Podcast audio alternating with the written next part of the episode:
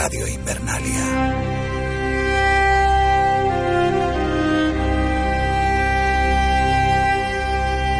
Se acerca el invierno.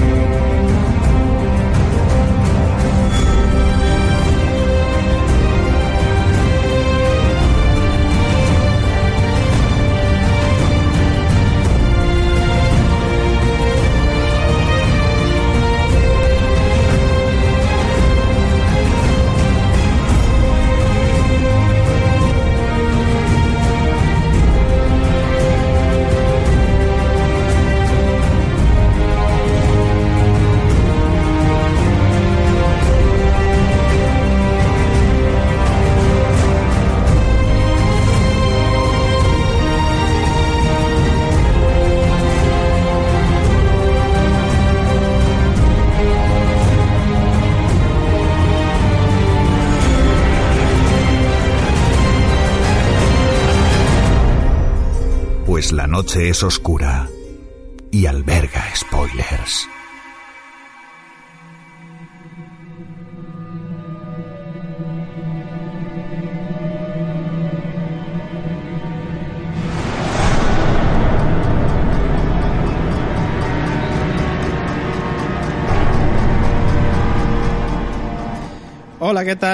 Bienvenidos, bienvenidas una semana más a Radio Invernalia en una edición especial. Hemos terminado ya la serie, hemos terminado, la serie no, la séptima temporada, pero Radio Invernalia no termina, no terminamos porque seguimos con un programa especial en el que tenemos varias sorpresitas que daros y que, bueno, y que ya iréis descubriendo a lo largo del podcast. Ya sabéis que quien nos habla es David Mulé y que como siempre pues nos acompañan nuestros queridos compañeros. Tenemos en primer lugar a la señorita Gemma Yats. Hola a todos. Hola, ¿qué hace? Bueno, hago. Haces cosas. También tenemos al señor Robert De Nino, que no sabemos dónde Hola, está. criaturas mías, ¿cómo estáis? ¿Dónde estás Ya- esta eh, semana? ¿Dónde estás? ¿Cuándo, Te cuándo- corresponde. cuándo- cuándo acaba esto? ¿Cuándo nos tomamos vacaciones, por curiosidad? Eh, nunca. Ah, bien. ¿Y cuándo cobramos, por curiosidad? Eh, bueno, bueno, eh, danos tiempo, danos tiempo. Eh, que- O sea, ¿Dónnde ¿Qué puedo andas?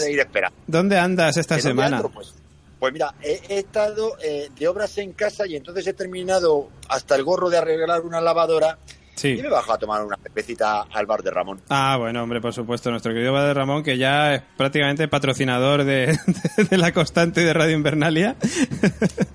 eh, pero yo pensaba que ibas a estar tú con alguna movida de Trump. No, eh, estamos ahora con Corea del Norte que nos está tocando un poco los ejes. eh. Ah, bueno. Estamos entre arrasarla y dejar el país en sí o simplemente exterminarlo, o sea, eliminarlo del mapa. Estáis No ahí dudando, ¿no? Dudando de qué hacer. Sí, no sabemos qué hacer. Estamos en ello. Tenemos que, cómo no, hacerle reverencia y saludar como, como el auténtico rey de Radio Invernalia, señor Oráculo. ¿Cómo estamos, caballero? Estás creando un monstruo. Bueno, ya, ya se empezó a crear desde hace ya tiempo. Eh, muy buenas a todos. Eh, vamos a ver si no... Hoy eh, ah, no hay que hacer spoiler, ¿no? Oye, bueno, conociéndote a ti, no sé yo. De todas maneras, ya lo hemos dicho, en redes lo dijimos, que tenemos la primera escena de, de la octava temporada de Juego de Tronos. La Eh, tenemos preparada. No es seguro tampoco, pero yo creo que altamente probable. Altamente probable. Bueno, de hecho, nosotros hemos conseguido hasta el audio en el doblaje al español y todo. Sí, sí, sí, O sí. sea, que, que tela, ¿eh? Tela marinera. Eso, ningún podcast os va a ofrecer eso. Eso tenemos la exclusiva, como los programas todo el corazón. Que efectivamente, tenemos la exclusiva preparadita.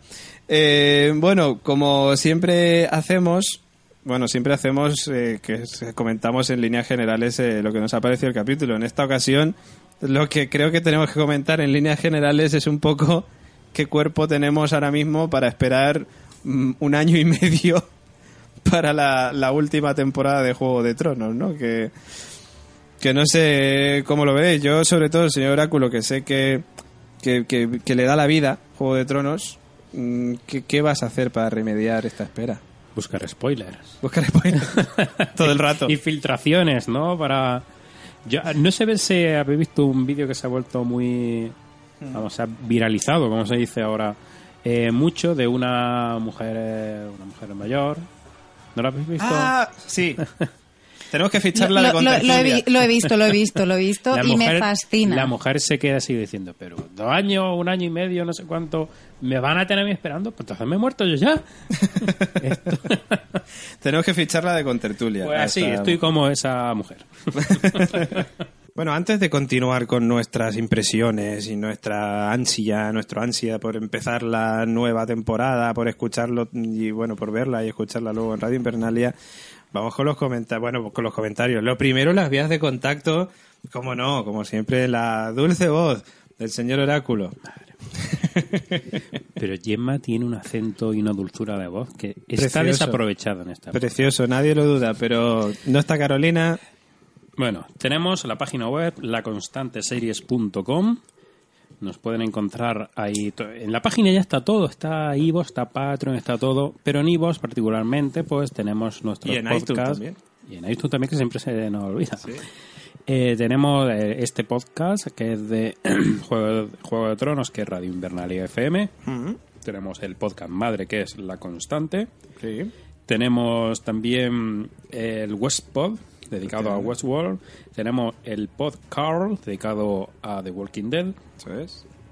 ¿Qué más tenemos? Remember, tenemos, que ya está ahí. tenemos Remember, dedicado a Leftovers. Tenemos Conté de Tardis, presentado por Carol, por lo menos hasta ahora. Sí, sí, no sé sí. si la siguiente... Bueno, la siguiente, como no empieza hasta, mm, yo qué sé, octubre de 2018 a lo mejor. Ay, o- qué drama. No se sabe todavía la fecha exacta, Vale. o sea que ya estará Carolina otra vez. ¿Qué más tenemos? Eh, uno nuevo que me parece que va a sacar El séquito. Que es el Séquito. En, octubre, en octubre sale el séquito. De hecho, seguir la cuenta del séquito que es arroba el séquito 1. Exactamente. Porque el séquito ya estaba pillado, por cierto, también hay que decirlo. Pues tenemos luego también eh, redes sociales, todo lo que queráis. La Constante en Facebook, La Constante 1 con número en Twitter, porque ya estaba pillado sin número. Aquí de LOL. Y tenemos también esto de las foticos, eh, ¿cómo se Instagram. Instagram. La constante series en Instagram. y el correo electrónico, que está tan infrausado, ¿Verdad? pero que lo tenemos ahí, que es laconstanteseries.gmail.com. Efectivamente, efectivamente. Y en- recordamos que es como siempre en nuestra web, laconstanteseries.com, tenéis ese enlace precioso naranja que pone apóyanos en Patreon, patreon.com barra la constante. Es esa plataforma donde os ofrecemos un montón de cosas ahí, una locura de cosicas, eh, ventajas, ventajas que tenéis los Patreon. Es como, como co- que tiene el Spotify gratis y el Spotify de pago. Pues esto es como la constante gratis y la constante de pago. La constante de pago pues te ofrece un montón de cosas más que la constante gratis. Y claro, y Spotify mm, pagando mm, te da no anuncios. Entonces, Ya, pero. ¿qué ventajas tienes siendo Patreon? Pues mira, tienes, por ejemplo, ahora que estamos con el, el ansia de Juego de Tronos, que ya decíamos que estamos esperando ya la nueva temporada como agua de mayo, nos queda un año y medio todavía o más, pues puedes participar en el sorteo de un lote de premios de Juego de Tronos. Que, esto ahí es nada. El, libro de, eh, Tyrion Lannister, guía para la vida de Tyrion Lannister. O sea, que eso de, Lambert Oax, que esto es que no Oax, de los Oax, de los tal. Lambert Oaks, el libro Guía para la vida de Tyrion Lannister. Eh, una libreta Pirámide International, así rollo Moleskine, eh, con el emblema de los Lannister. El Funko llavero de Drogon y el Funko de John Nieve. O sea, esas cuatro cosas. Un lote de premio Juego de Tronos, eh, sorteo del mes para nuestros queridos Patreons que, entren a patreon.com para la constante y se hagan Barney Stinson o más. O sea, esto es una locura. Escucharnos en directo como hoy están haciendo nuestro querido señor Osi, por cierto, nuestra última incorporación, nuestro último Patreon y también hay que darle la bienvenida a Sergio Herrando Rollo que también los dos en muy poquito tiempo se han unido los dos al Patreon. Eh, eh, los do- uno como Barney Stinson y otro como Tyrion Lannister, porque aquí tenemos varias categorías que si entráis en la web podéis verlas y os veis las diferentes ventajas que tiene cada categoría. Hombre, ahora yo creo que aprovechando el filón de Juego de Tronos, yo me haría Tyrion. Hombre, evidentemente. Evidentemente, dice, ya que estamos con Juego de Tronos, nos metemos a Tyrion, ¿no? Eh, y luego, cuando lleguemos a The Walking Dead, pues que se hagan Carol Pelletier, ¿no? Que es la categoría, la, segunda más alta después del Pablo Escobar. Pero en esta categoría, Carol Pelletier, además de todas las ventajas del Tyrion Lannister, que es la que le sigue, eh, también tenéis voz y voto en la selección de temas principales de la constante. Ahora que empezamos el 19 de septiembre, que empezamos ya, podéis decidir los temas que tratemos eh, en la constante. O sea, entrad en patreon.com barra la constante eh, o en el pinchad en el link en nuestra página web. Y vais a ver la cantidad de ventajas que tenéis por ser Patreon. Y luego, como siempre decimos, gracias a vosotros podemos continuar haciendo un montón de cosas con este podcast y con todos los podcasts que tenemos, con ese nuevo podcast que vamos a empezar en octubre llamado El Séquito, eh, con Joseba Pérez, con el cómico eh, y con David Webb de ex carne de videoclub y ahora eh, podcaster en su podcast Web Entertainment y en fin que nos ayudáis a nosotros un montón para continuar mejorando y vosotros ganáis una serie de ventajas Eh, dicho esto vamos con los comentarios de Evox que vamos a leer entre los tres y venga yo me leo el primero Yema el siguiente y luego el oráculo Mm, Venga, vamos Venga, allá. Yo voy con Santiago Villegas Martín que nos dice, deseando iros. Y ahora que la larga noche, ahora que la larga noche hasta 2018, jo, pues hasta 2019 más bien. Jo, no puedo esperar. Gracias por el podcast. Os seguiré en la constante. Pues muchas gracias Santiago. Y, y por cierto, recordamos que estos eh, mensajes de Evox son en relación al capítulo último de Juego de Tronos el de la semana pasada. Quisque78 nos dice: ¡Viva la mortadela la piedra con aceituna! Pole maltratada, 2019 it's coming. No queda nada. Pues hay que decirle aquí es que, por cierto, que si quería hacer pole, se le adelantó Santiago Villegas. Nino dice, el dragón de hielo melofó. melofo, porque... eh, Eso, vi- sí, sin acento. Melofo, melofo. Y que me encantan estos comentarios. Y dice, luego en otro, dice, la trama de Meñique, de lo peor de la temporada, querían engañar al espectador y no engañaron a nadie. Pues a nosotros, desde luego que no. Neko Sensei dice, Carol, gente de Invernalia, mi más sentido pésame por la muerte de Meñique y a tomar viento fresco, que ya iba siendo hora de que lo quitaran de en medio. Como dije la semana pasada y sin música de oráculo, que lo mataría Aria, pero que me gustaría que fuese Sansa, y así ha sido. Una lo ha condenado y otra ejecutado. Ya os dije, sobre todo David, que en la anterior temporada había dejado de ser Sonsa y espabilado hasta ser la nueva Sansa, y aquí se ha demostrado, aunque no le gustase a David. Bueno, luego comentaremos cosas de eso. El cuervo de tres ojos, algo cegato. Entre él y Sam eh, caen en quién es John Nieve en realidad. Y como ya dije, estos con la ayuda del dragón pasaban pero rápido. Ah, que esto ya se sabía, jajaja. Los que no se lo esperaban son los vivos que pensarían retenerlos fuera durante meses. Bueno, que me enrollo mucho, os escucho y ya os digo algo. Saludos, saludos Neko Sensei. J. Langurot nos dice: Aria también es baloncar, porque se habla de un hermano pequeño, no de su hermano pequeño. Refiriéndose a Cersei Lannister. Al libro y no a la serie, que esto ya lo hemos... Sí, por eso digo que más pequeños todavía habrán. Efectivamente. Es un término demasiado ambiguo. Eh, Anónimo dice, aclaración para el oráculo sobre Baloncar. La profecía del libro dice que la matará el Baloncar, no dice su Baloncar, es decir, su hermano o hermana pe- pequeño. Por lo que podría ser cualquier hermano menor, no tiene por qué ser el suyo, el de Cersei. Por eso mucha gente teoriza eh, sobre que el Baloncar podría ser Arya eh, el perro, Jamie, Tyrion e incluso Daenerys, que es la hermana menor de Rhaegar y Viserys. Pues lo remitimos a lo Sí. de antes, ¿no? Eh, de acuerdo. En la serie, Yo he no puesto sé. por Aria y no por Baloncar. Baloncar para mí en la serie no ha salido y no tiene ningún sentido. Alejandro Escanero nos dice, muy recomendable para ver que la montaña es el mismo y por supuesto una magnífica vista de Itálica. Y nos manda un link de YouTube que, que pudimos ver con un making of de- del último capítulo, del dragón y el lobo, que está muy chulo, lo estuvimos viendo y nos gustó mucho. Por cierto, que no me quiero... eh, no quiero dejar pasar que estamos contentísimos con la acogida que ha tenido este último programa eh, el, el último capítulo, la review del dragón y el lobo, que pasa las 6.000 descargas y, vamos, 6.200 descargas prácticamente. Una barbaridad. O sea Así que estamos- 6.200 gracias. Efectivamente, 6.200 gracias y más, porque seguirá subiendo, que todo que esto del podcast es lo que tiene. ¿Qué nos dice Toñi Bepa?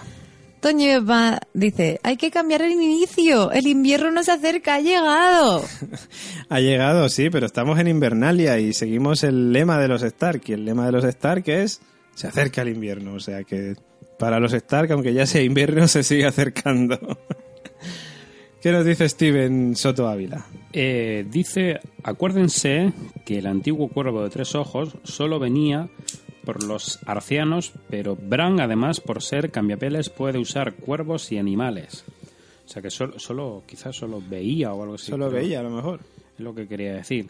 Ujú. Vale, pues sí, ya Puede ser. sabemos que sí, que Bran tiene esa peculiaridad que quizá el antiguo cuervo no, no tenía.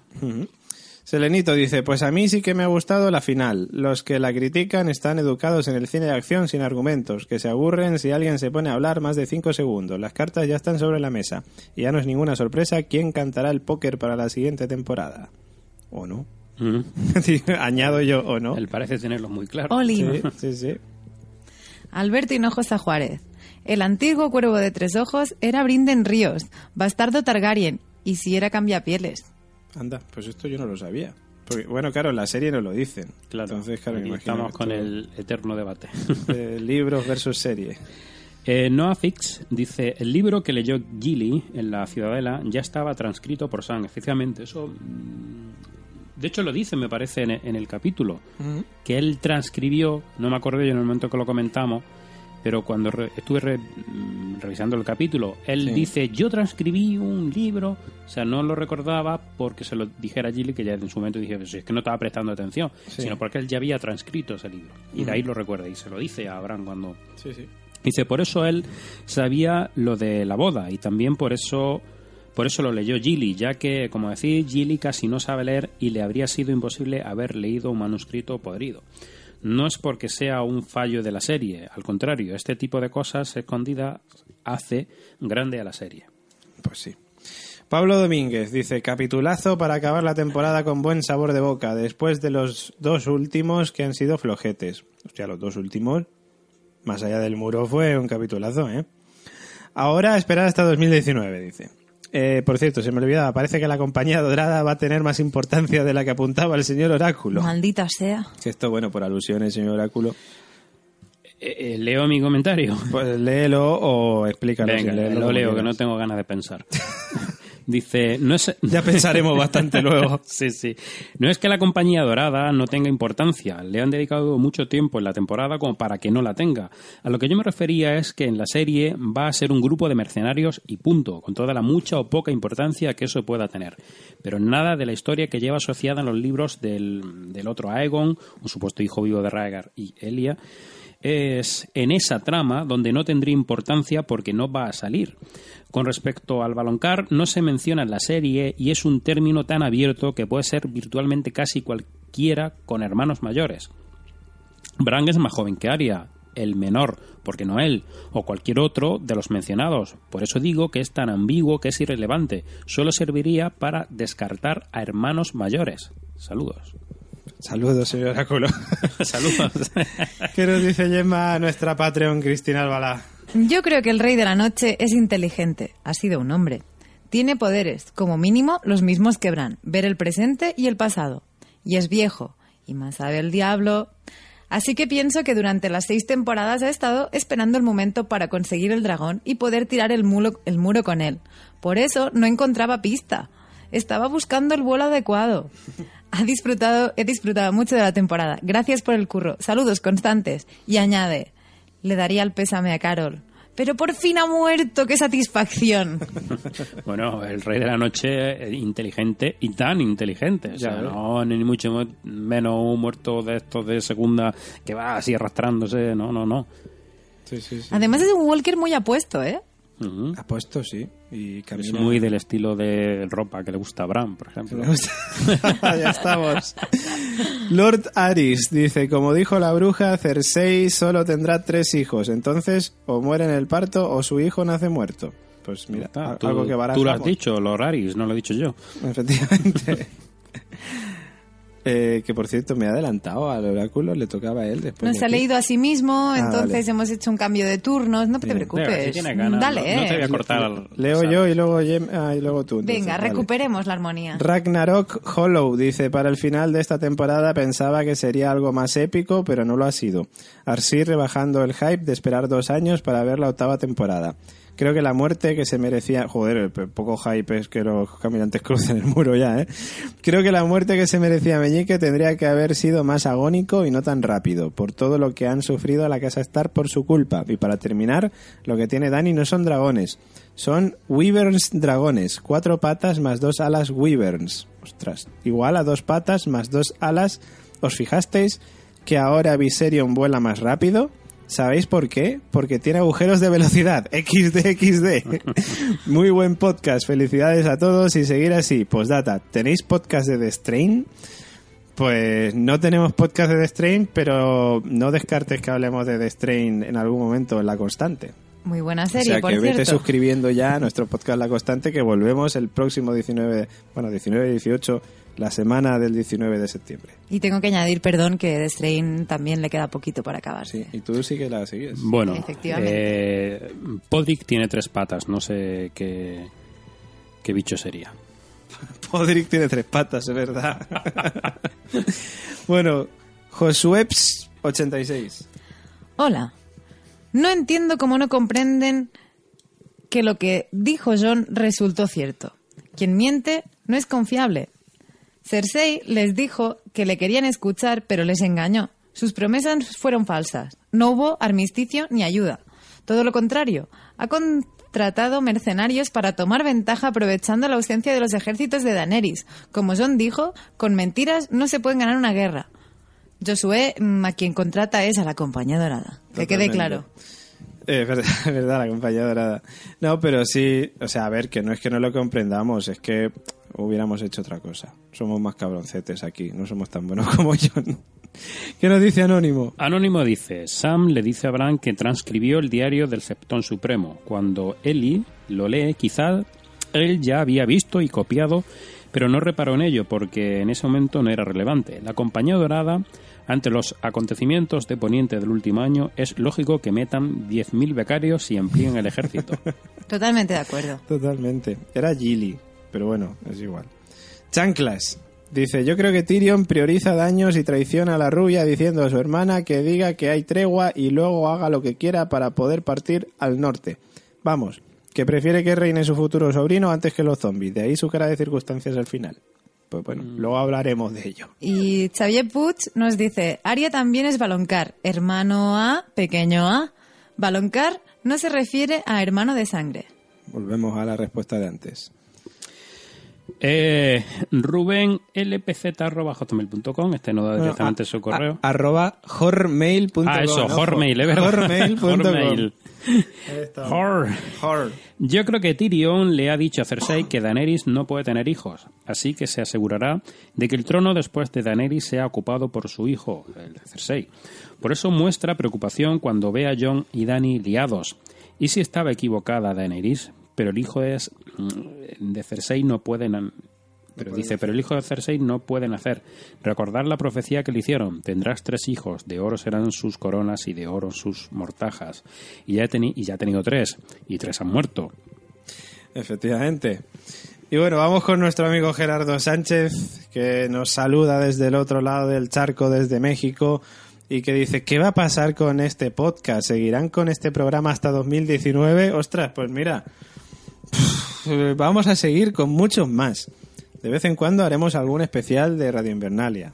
Pero nos puedes escuchar en La Constante para hablar de un montón de series. Si te gusta The Walking Dead, nos puedes escuchar en el podcast. Bueno, ya los ha dicho todos antes el señor Oráculo. Si te gusta Westworld, en el Westpod, en fin, el Séquito también, que empezamos dentro de poco. En fin, que mm, vamos a hacer un montón de cosas y alguno haremos de Radio Invernalia, ¿por qué no? Dice, esta experiencia eh, ha sido muy agradable. La octava temporada de la serie tiene que superar a la séptima por mucho. Es una desgracia que en la serie hayan quitado muchos personajes como Lady Corazón de Piedra y la Hermandad sin estandartes, que la ponen como un grupo de insignificantes, al igual que la Compañía de Dorada, que la mencionaron, pero en los libros viene Aegon y se ha hecho nombrar rey y eso cómo lo manejan en la serie. Pues porque no va a salir todo lo No, de Aegon. seguro que no. El dragón revivido, ¿cómo lo acabarán con una lanza de vidriagón? Pues puede ser, con el, con el este, con el escorpión de Kiburn. Ujú. Cersei y, Gilly- y Jimmy en verdad son hijos del rey loco. ¿Jimmy? Jamie. Ah, Jamie, vale. Cersei y Jamie en verdad son hijos del rey loco. Eh, ostras, pues No, no, yo no, diría que no. Son de Tywin y No han dado en la serie, por lo menos no han dado ninguna pista en ese sentido. Claro. Si esto fuera seria, se cumpliría la profecía de Azor Ahai y el balón Car, porque Azor Ahai templó su espada con un león y su amada, ahí se cumpliría todo. Tywin odia a Tyrion porque es su hijo de verdad. Ahora cayó el muro en Guardaoriente del mar, es el último castillo del muro. Ahí se podría cumplir otra de las visiones. ¿Hacia dónde va el rey de la noche? A Invernalia o a desembarco del rey, Cersei por su traición a la causa puede ser atacada primero, pero si esto sucediera los caminantes se cargarían varios reinos y desembarco del rey aparece en la casa de los eternos destruida y Daenerys quiere tocar la espada de, de Jon que ya está integrada al trono y no la toca como ven va a haber muchísimas teorías si salen los libros en 2018. Tendrá que ser espectacular la temporada 8, si no salen corremos el riesgo de tener un final barato de guionistas. Estimado oráculo, guarguea al mendigo del gordo R.R. Martin que se ha visto lento y tarugo al entrar su, so- su obra a los guionistas y eso le rompe la madre a los libros. Postdata, Tyrion va a traicionar, va a traicionar a Daenerys y Varys. Saludos y sigan adelante. Nos podemos pasar dos años padrísimos teorizando el final de la serie. Saludos. Pues hombre, por eso digo que algún especial haremos. Y dice, para completar el comentario del oráculo, en la serie no hay baloncar, pero hay Azor Ahai.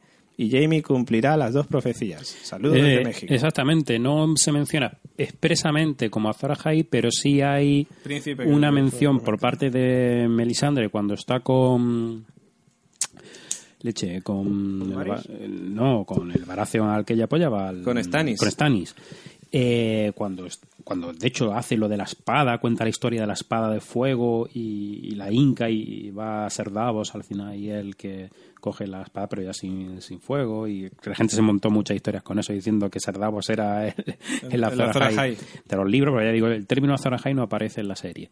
Pero sí, hace, sí hay esa referencia a ese mm, príncipe que fue prometido. Sí, sí. Bueno, que se da ahí decir, y en un montón de veces más. Que después. cuenta la historia, que cuenta la historia, ya te digo, eh, Melisandre. Sí, sí, sí. Melisandre no, pero Melisa, parecido. Qué bien hilado. ¿Eh? Bien.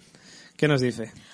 Hola, saludos desde Lima, Perú. Saludos a Lima, a Perú y a México también y a todos los amigos hispanohablantes de Latinoamérica Yo creo que y Cersei... del resto del mundo. Hola a todos. Eso es. Yo creo que Cersei negociará de alguna manera con el rey de la noche con tal de lograr quedarse como reina. Tal vez el hijo de Cersei será de alguna, ma- de alguna manera la continuación del mal, mientras que Jon y Daenerys tendrían un hijo en representación del bien. No creo que la, un- la unión de Jon y Daenerys tenga un final feliz. O ella se muere o él se muere.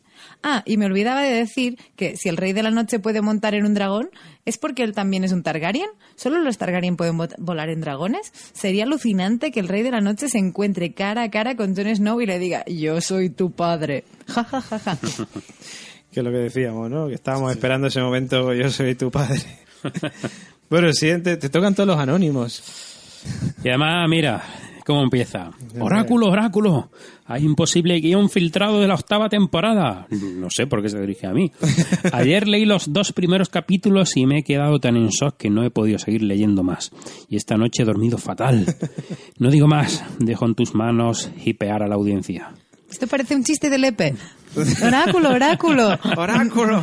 Bueno, de chiquito, ¿no? Y, Oráculo. y le respondí, digo, pues menos mal que dije las cosas antes de que salieran, porque como acierte algo ya tenemos lío de que me leo filtraciones para luego hacer postureo. Y luego Anónimo no sabemos si es el mismo Anónimo, dice, hola. Comentarios de estos que me molan a mí, los de hola. Eh, o el dragón melofo también, qué buen comentario. Gonzalo Moreira dicen, los libros es así, yo no tengo la culpa de que la serie cambie las reglas. Así de repente. que bueno, que yo contesté luego con la cuenta de la constante, digo, para Benioff y Way los libros son los padres. y sigue diciendo Gonzalo Moreira, dice, cuando en los libros San intenta matar a un espectro con una daga de vidriagón, como había acabado con el otro, descubre que es totalmente inútil. Después, cuando hablan con John, dejan en claro que el vidriagón y el acero valirio son necesarios para matar a los otros, pero para los espectros basta con acero y fuego. Bueno, los otros son los ZZ Top y los espectros son los zombies estos de segunda. En la serie hicieron que el vidriagón también mate espectros. No es un error mío, es un cambio de la serie. Hombre, pues nadie te dice que sea error tuyo, Gonzalo, por supuesto, claro que no, hombre. Eh, tranquilo, pero muchas gracias, por cierto, por tu comentario. Anónimo. Y yo me declaro fan de este anónimo. Sin duda. A lo mejor es el mismo de antes, ¿eh? A lo mejor. O a lo mejor no. Porque dice, hola, saludos desde Guatemala. Pues saludos también a Guatemala, David. Efectivamente, saludos a Guatemala. Y a todos. No, no, no lo voy a volver a decir. ¿Me podéis pasar el móvil del oráculo? El celular. El celular, efectivamente. Bueno, el celular, en Latinoamérica, llaman lo llaman celular. Yo he hecho una adaptación el y he dicho ya celu- del imperio. He dicho móvil. Entonces, señor Oráculo, por favor, ¿puede hacer por alusiones respu- dar Yo, respuesta? el que quiera mi celular barra móvil, tiene que hackearme como el HBO. Jaime Osvaldo Martínez de Ledesma. Pues dice, tendremos Radio Invernalia durante esta larga guardia que tendremos. Pues Saludos desde Monterrey, México. Saludos a Monterrey, México y lo dicho antes, que algún especial habrá, pero os eh, invitamos a seguirnos en La Constante y en el podcast y en todos los podcasts que tenemos. Señor Osi, de Grabado en LP, nuestro nuevo Patreon, dice, genial como siempre, compañeros. Nos comento desde... Grabado, por cierto, grabando, como diría Carolina, ¿no? Eh, genial como siempre, compañeros. No os comento desde hace mucho, pero sigo siempre. La séptima temporada de Juego de Tronos, pese a que ha mostrado las carencias de los guionistas a la hora de trabajar sin red, ha sido espectacular. Pero no podía ser de otra manera, ya que el final está muy, muy cerca. Veremos qué tal cierran la serie, espero que no defrauden. Saludos desde Grabando en LP. Pues abrazos. Si hubiera estado Carol, tendría que haberlo leído ella. Miguelón72 También Patreon nuestro. nos dice, hola, felicitaciones por el podcast. Muy fan de Carol y el oráculo. Yo creo que Cersei no está embarazada y que solo finge para manipular a Jaime y a Tyrion. Cuando Jaime lo descubra, la matará. Supongo que Tyrion le ha dicho que Cersei le ha dicho a Cersei que Daenerys no puede tener hijos y por lo tanto que su hijo podría ser el heredero, cosa que a Cersei no le importa porque no está embarazada. Creo que Jon Snow será quien se siente en el trono de hierro, pues la serie nos lo ha ido presentando como el rey más bondadoso y ahora sabemos que es además el heredero del trono. El sabor agridulce supongo que será por la muerte de Daenerys, la cual seguro sucederá en brazos de Jon. Saludos a todos. Pues John va a abrazar siempre. O sea, a Ygritte también murió en los No. brazos de John, ¿no? Sí, Claro, pero digo que esto no. Ah, vale. pero bueno, lo que- vale. Daenerys pariendo. Pariendo, pues bueno. bien. Eh, bueno, y luego ha dicho algo también por ahí. Ah, sí, esta teoría que el- hace un momento la... Offline estaba... Oh, Sí, the verdad. record, la he comentado con, Con Gemma. con Gemma, eh, de que Cersei realmente no estuviera embarazada. Entonces yo le he respondido que ese gesto involuntario que No, tiene... no, no, disculpad. A O sea, ver, venga. fuera de línea, eh, el señor Oráculo, después de yo exponerle una teoría muy similar a la de Miguel en 72, me ha dicho no. y luego ha, procedido a exponer, como va a hacer ahora para todos los oyentes, lo que me ha dicho. Pues que en la escena que tienen con su hermano Tyrion hace un gesto involuntario de, de eso, de echarse así La mano al a- vientre. a- al vientre y entonces cuando Tyrion dice, esta está embarazada. Y, y no creo que estuviera en ese momento haciendo el gesto para decir, mira, como he hecho la mano al vientre, mi hermano se va a pensar que estoy Yo, embarazada. No, no Realmente, señor Oráculo, antes no le he respondido, pero auguraría que era efecto bifidus activo. Lo que sea, Se estaba pero, cagando. pero yo creo que sí, que realmente ella está embarazada. Luego ya podríamos entrar en qué va a pasar si por esa, lo que le dijo la Maggie, la rana esta, se va a cumplir o no y si van a hacer el chiquillo o no, chiquilla.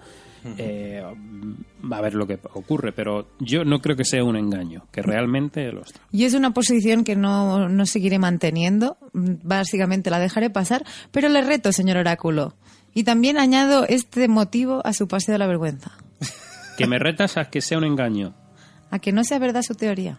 a que no sea verdad, es decir, que realmente no esté embarazada. Obviamente que no. Bueno, pues Bueno, tú, ver. sa- tú sabrás, cuando juegas con el mejor pierde como los demás. Ahí está el reto lanzado. ¿Qué nos dice Noafix otra vez, señor Oráculo? Pues dice, si Jamie se encuentra, se encuentra con Bran en Winterfell, ¿qué pasará? Que se abrazarán, tío. Pues yo eh, ya no sé si lo he expuesto antes o lo voy a exponer, porque esto, tenemos un poco de lío hoy en producción. Eh, eh, el caso es que yo no creo que... Pero porque tú eres como Bran, tú ves el futuro. Yo es que ya tengo un lío del presente, pasado y futuro que ya no sé si lo he dicho o lo voy a decir. que el personaje de Jamie se ha ido puliendo y haciéndolo un personaje, digamos, de, de los buenos. Y no es un personaje que vaya de Bran y diga, oye, que este me fue el que me tiró, matadlo. Primo, Sino- primo, que este me... Sino que Bran va a ser comprensivo y va a saber lo que ha pasado con, e- con este hombre, pero vamos, no te podría concretar exactamente, Le va a abrazar. exactamente qué va. Yo Tanto como abrazarle no creo. Yo Tanto creo como abra- abrazarle no creo. Le va, le va a coger entre sus brazos ahí en el regazo de ven más aquí, bien, pobrín, ven aquí. más bien yo veo a Jamie pidiéndole perdón o a- algo, algo así. Tendría No más sentido con, con la con cómo es el personaje ahora tendría más sentido. Hombre, a lo mejor le da la mano y le dice, esta no, Esta es. no, esta. Y que él le diga ambos hemos tenido pérdidas. Efectivamente, uno la pierna, del otro la mano. Joder, está Entre, aquí lo- la cosa. entre los dos, no sé si llegarían a hacer uno entero. ¿eh? No sé, pero entre tullidos se entienden seguro, vamos, estoy convencido. Hostia, pues ello. entonces faltarían Baris, el gusano gris, faltarían un montón. Joder, ya ves. Bueno, aquí el que no le falta una cosa le falta otra. falta otra, claramente. Eh, eh, Bruno, un- Bruno, un- lo ¿a mí ¿te quieres que lo lea yo? No, le vale yo, pero si quieres leerlo tú, como bueno, quieras. venga, fuma. ala. Venga. Dice, Fuma, dice. conclusiones, Bruno dice Pero espera, espera, que llega un momento en el que lo voy a hacer, lo que pide. Ah, Venga, vamos. sí. Conclusiones de esta séptima temporada. Partiendo de la base eh, de que la serie me encanta, vamos a exponer algunas cosas algo falsas que seguro coincidimos muchos. Temporada exclusivamente para fanservice. Casi todo lo que es eh, lo que nos gustaría ver se ha visto. Es decir, batallas, muertes, caminantes, Joneris. Los caminantes parecían que, anda, que andaran por el campo de Oliver y Benji de lo lento que, que se hacía su, su llegada al muro. Como en Dragon Ball Super. Sacar un dragón de debajo del agua con caminantes buzos, sacándole unas cadenas de la hostia. Luego, em, en la batalla, no usar ningún gigante zombie, que tenían unos cuantos. Sam solo sirve para curarle la soria grisa al pagafantas de, Llora. de Daenerys. Cuando nos vendieron que sería un maestre de la hostia. Tyrion huele a traidor. Bran con la PlayStation VR de realidad virtual y el 4G activado. Lo ve todo menos lo más importante, que se lo tiene que decir Sam. Usar un dragón zombie para fundir el muro con unas alas que están agujereadas y el caminante blanco que parece que está encima de Fuyur de la historia interminable. Grande. La reunión en Pozo Dragón parecía un programa de mujeres, hombres y viceversas. Eso lo añado yo. Solo faltaba Emma presentándole a los pretendientes a Cersei. Aquí está Daenerys que viene de Rocadragón y quiere conocerte y arrebatarte el trono. En fin, más cosas, pero no quiero extenderme. Por, por la acierto pone aquí. Profecía, lo pone en mayúscula, entrecomillado, dice David, ponme la música del oráculo. Y David pone la música del oráculo. Ah, venga, venga.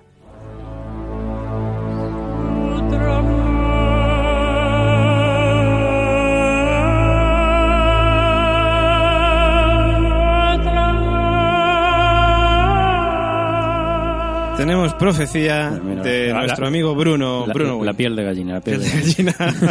Además, profecía de Bruno en la voz del señor Oráculo. Es que esto, Claro, todo, esto está todo calculado. Totalmente. Dice la profecía de Bruno, dice, al final de Juego de Tronos veremos al banco de hierro sentado en el trono.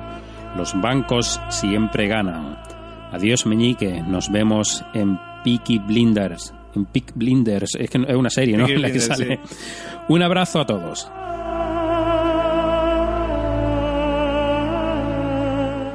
Pues ahí lo teníamos. Margatis en el trono de hierro. Margatis en el trono de hierro. Oye, pues molaría, ¿eh? Firmo. Sí, yo también. O sea, creo. me desprendo de todas mis teorías Aunque ganen los bancos, pero firmo hoy también.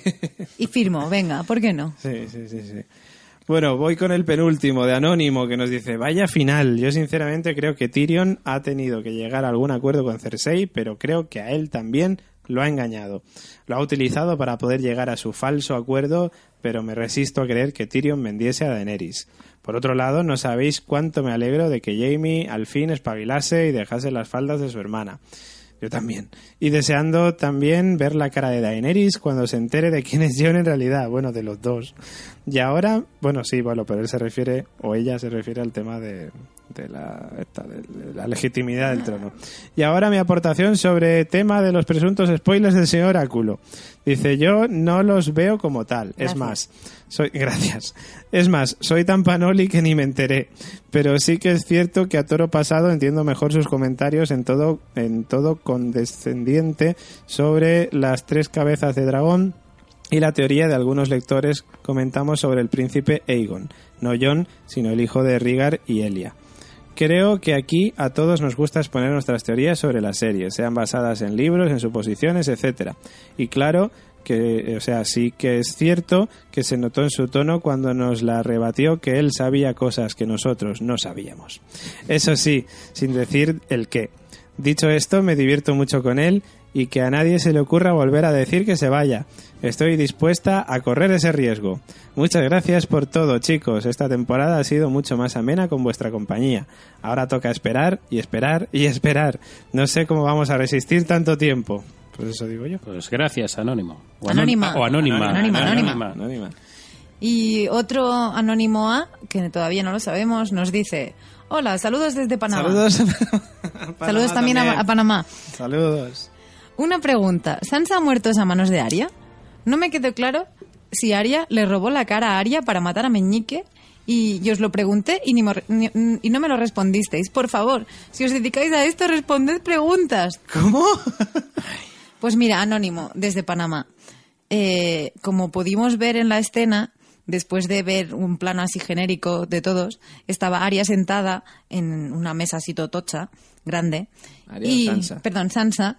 Y, y vi- y- y se acercaba a Aria. Entonces todavía no hemos descubierto la posibilidad de que Aria se bifurque em, En dos. En dos. Entonces Sansa era Sansa de verdad y Aria también era Aria de verdad y ambas dos juntas se cargaban a Meñique. Claro. Tienes que entender que cuando Arya coge el rostro, la cara, es porque ha matado a esa persona eh, para poder quitarle esa cara. Y vamos, allí estaba Arya y Samsa una frente a otra. No cabe la posibilidad de que, eso que dices, de que se hubiera puesto la una en la cara de la otra. No, no, no. Si hay dos. Era no. lo que vimos, ya está, Claro. no te complique la vida. Claro, claro. Si ves a Aria, es Aria. No es que haya sido un colega que se haya puesto la cara de Aria y Aria se haya puesto la cara de otro. Buah, ya yo- que te Y cagas. un bucle ahí. Claro, yo no creo veas. que lo que está planteando es eso, que Aria era Samsa y que el Aria que vimos a lo mejor era el su El- colega sí, de el Jaqen, ¿no? el Jaqen. Que No por cierto, en la octava temporada Molaría oye, que pues, saliera, ¿no? que saliera para algo, ¿no? Este hombre. Pues sí, la verdad que sí, podría salir por lo menos un ratico este señor, aunque sea para saludar y decir, hola, ¿qué pasaba por aquí? Oye, Hola, saludos desde... saludos desde... Desde algún lado, ¿no? esta, Desde la casa Bravos. de blanco y negro, ¿no?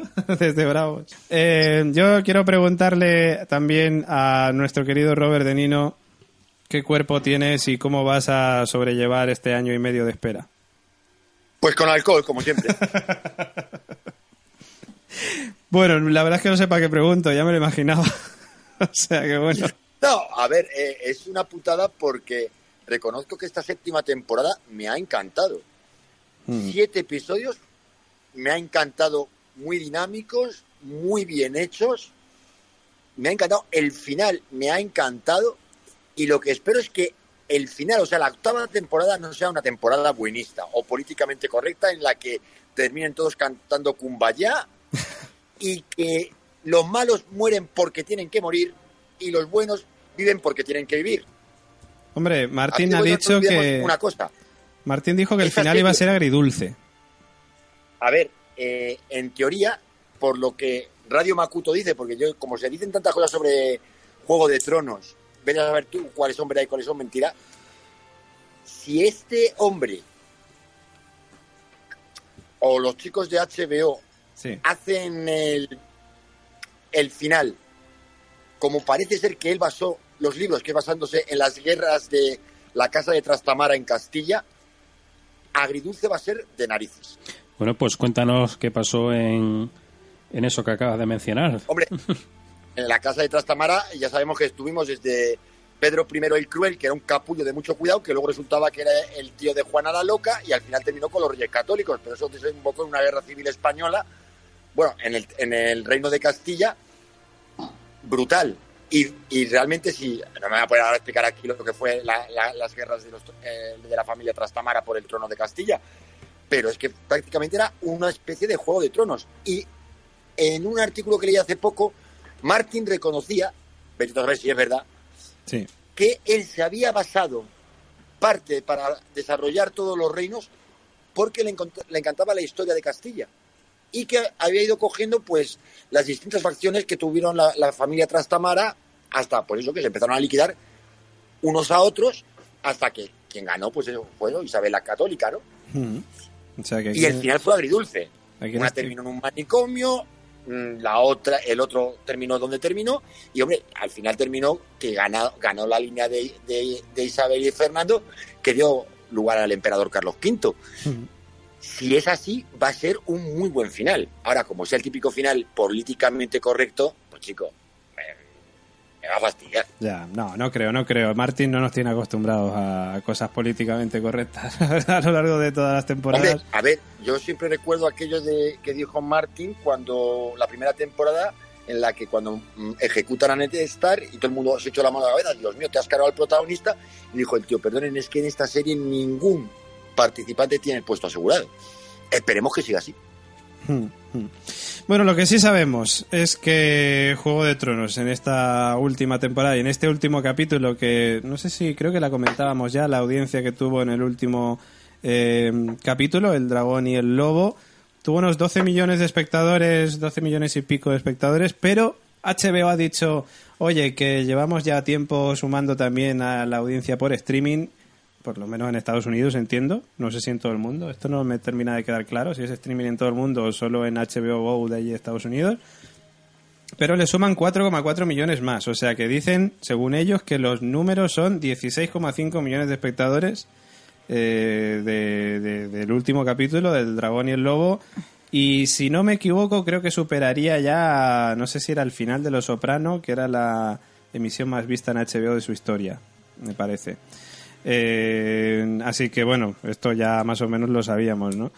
Eh, lo que también sorprende, pues bueno, son un poco, iba a decir, un poco las claves del éxito, que aparte de, por, por un lado, evidentemente, la temporada, que yo creo que ha sido bastante buena, aunque haya habido gente que se ha quejado de las elipsis, incluso nosotros mismos hemos dicho, oye, lo de las elipsis se ha abusado un poco de ello, pero eso no te quita que la serie haya sido cojonuda y esta última temporada, pues, bueno, penúltima temporada, lo haya sido, ¿no?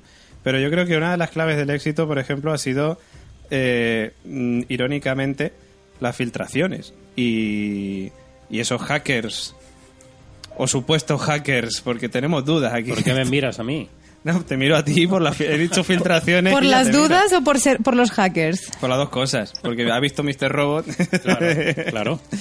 Pero ¿qué pensáis vosotros un poco? Porque recordamos que el cuarto capítulo se filtró y, y bueno, y tuvo la mayor audiencia de Juego de Tronos hasta la fecha, eh, con eh, 14 millones de espectadores, si no me equivoco.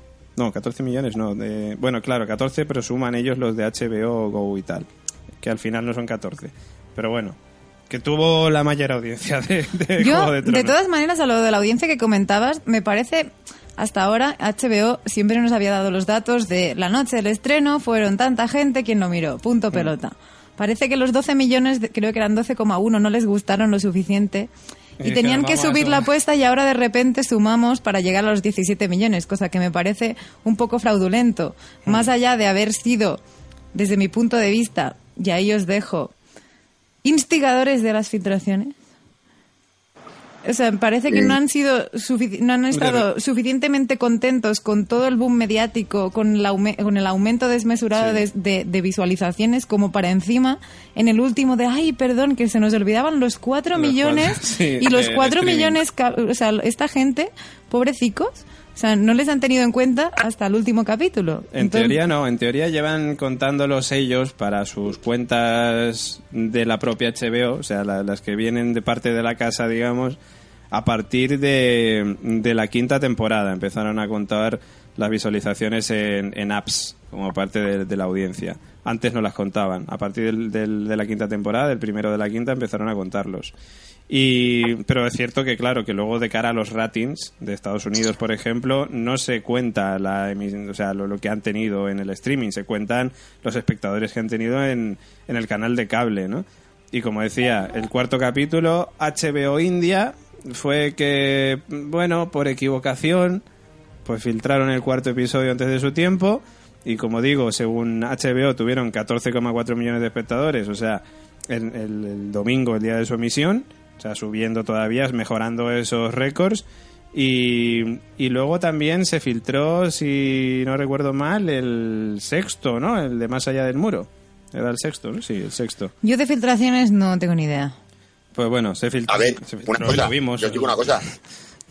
Mm, Yo, eh, antes de que se estrenara la serie, me parece que fue por junio, Hmm. yo ya tenía eh, literalmente lo que iba a ocurrir en cada episodio.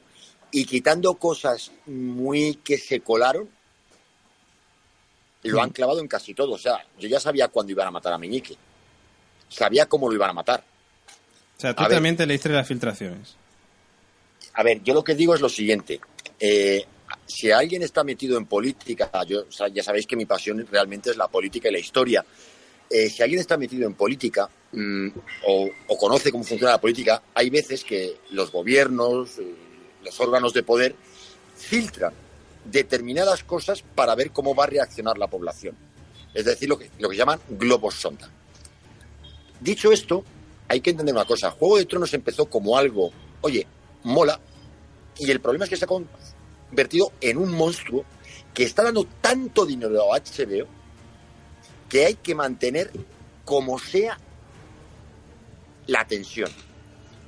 Yo no sé si vosotros lo habréis hecho, yo sí lo he hecho.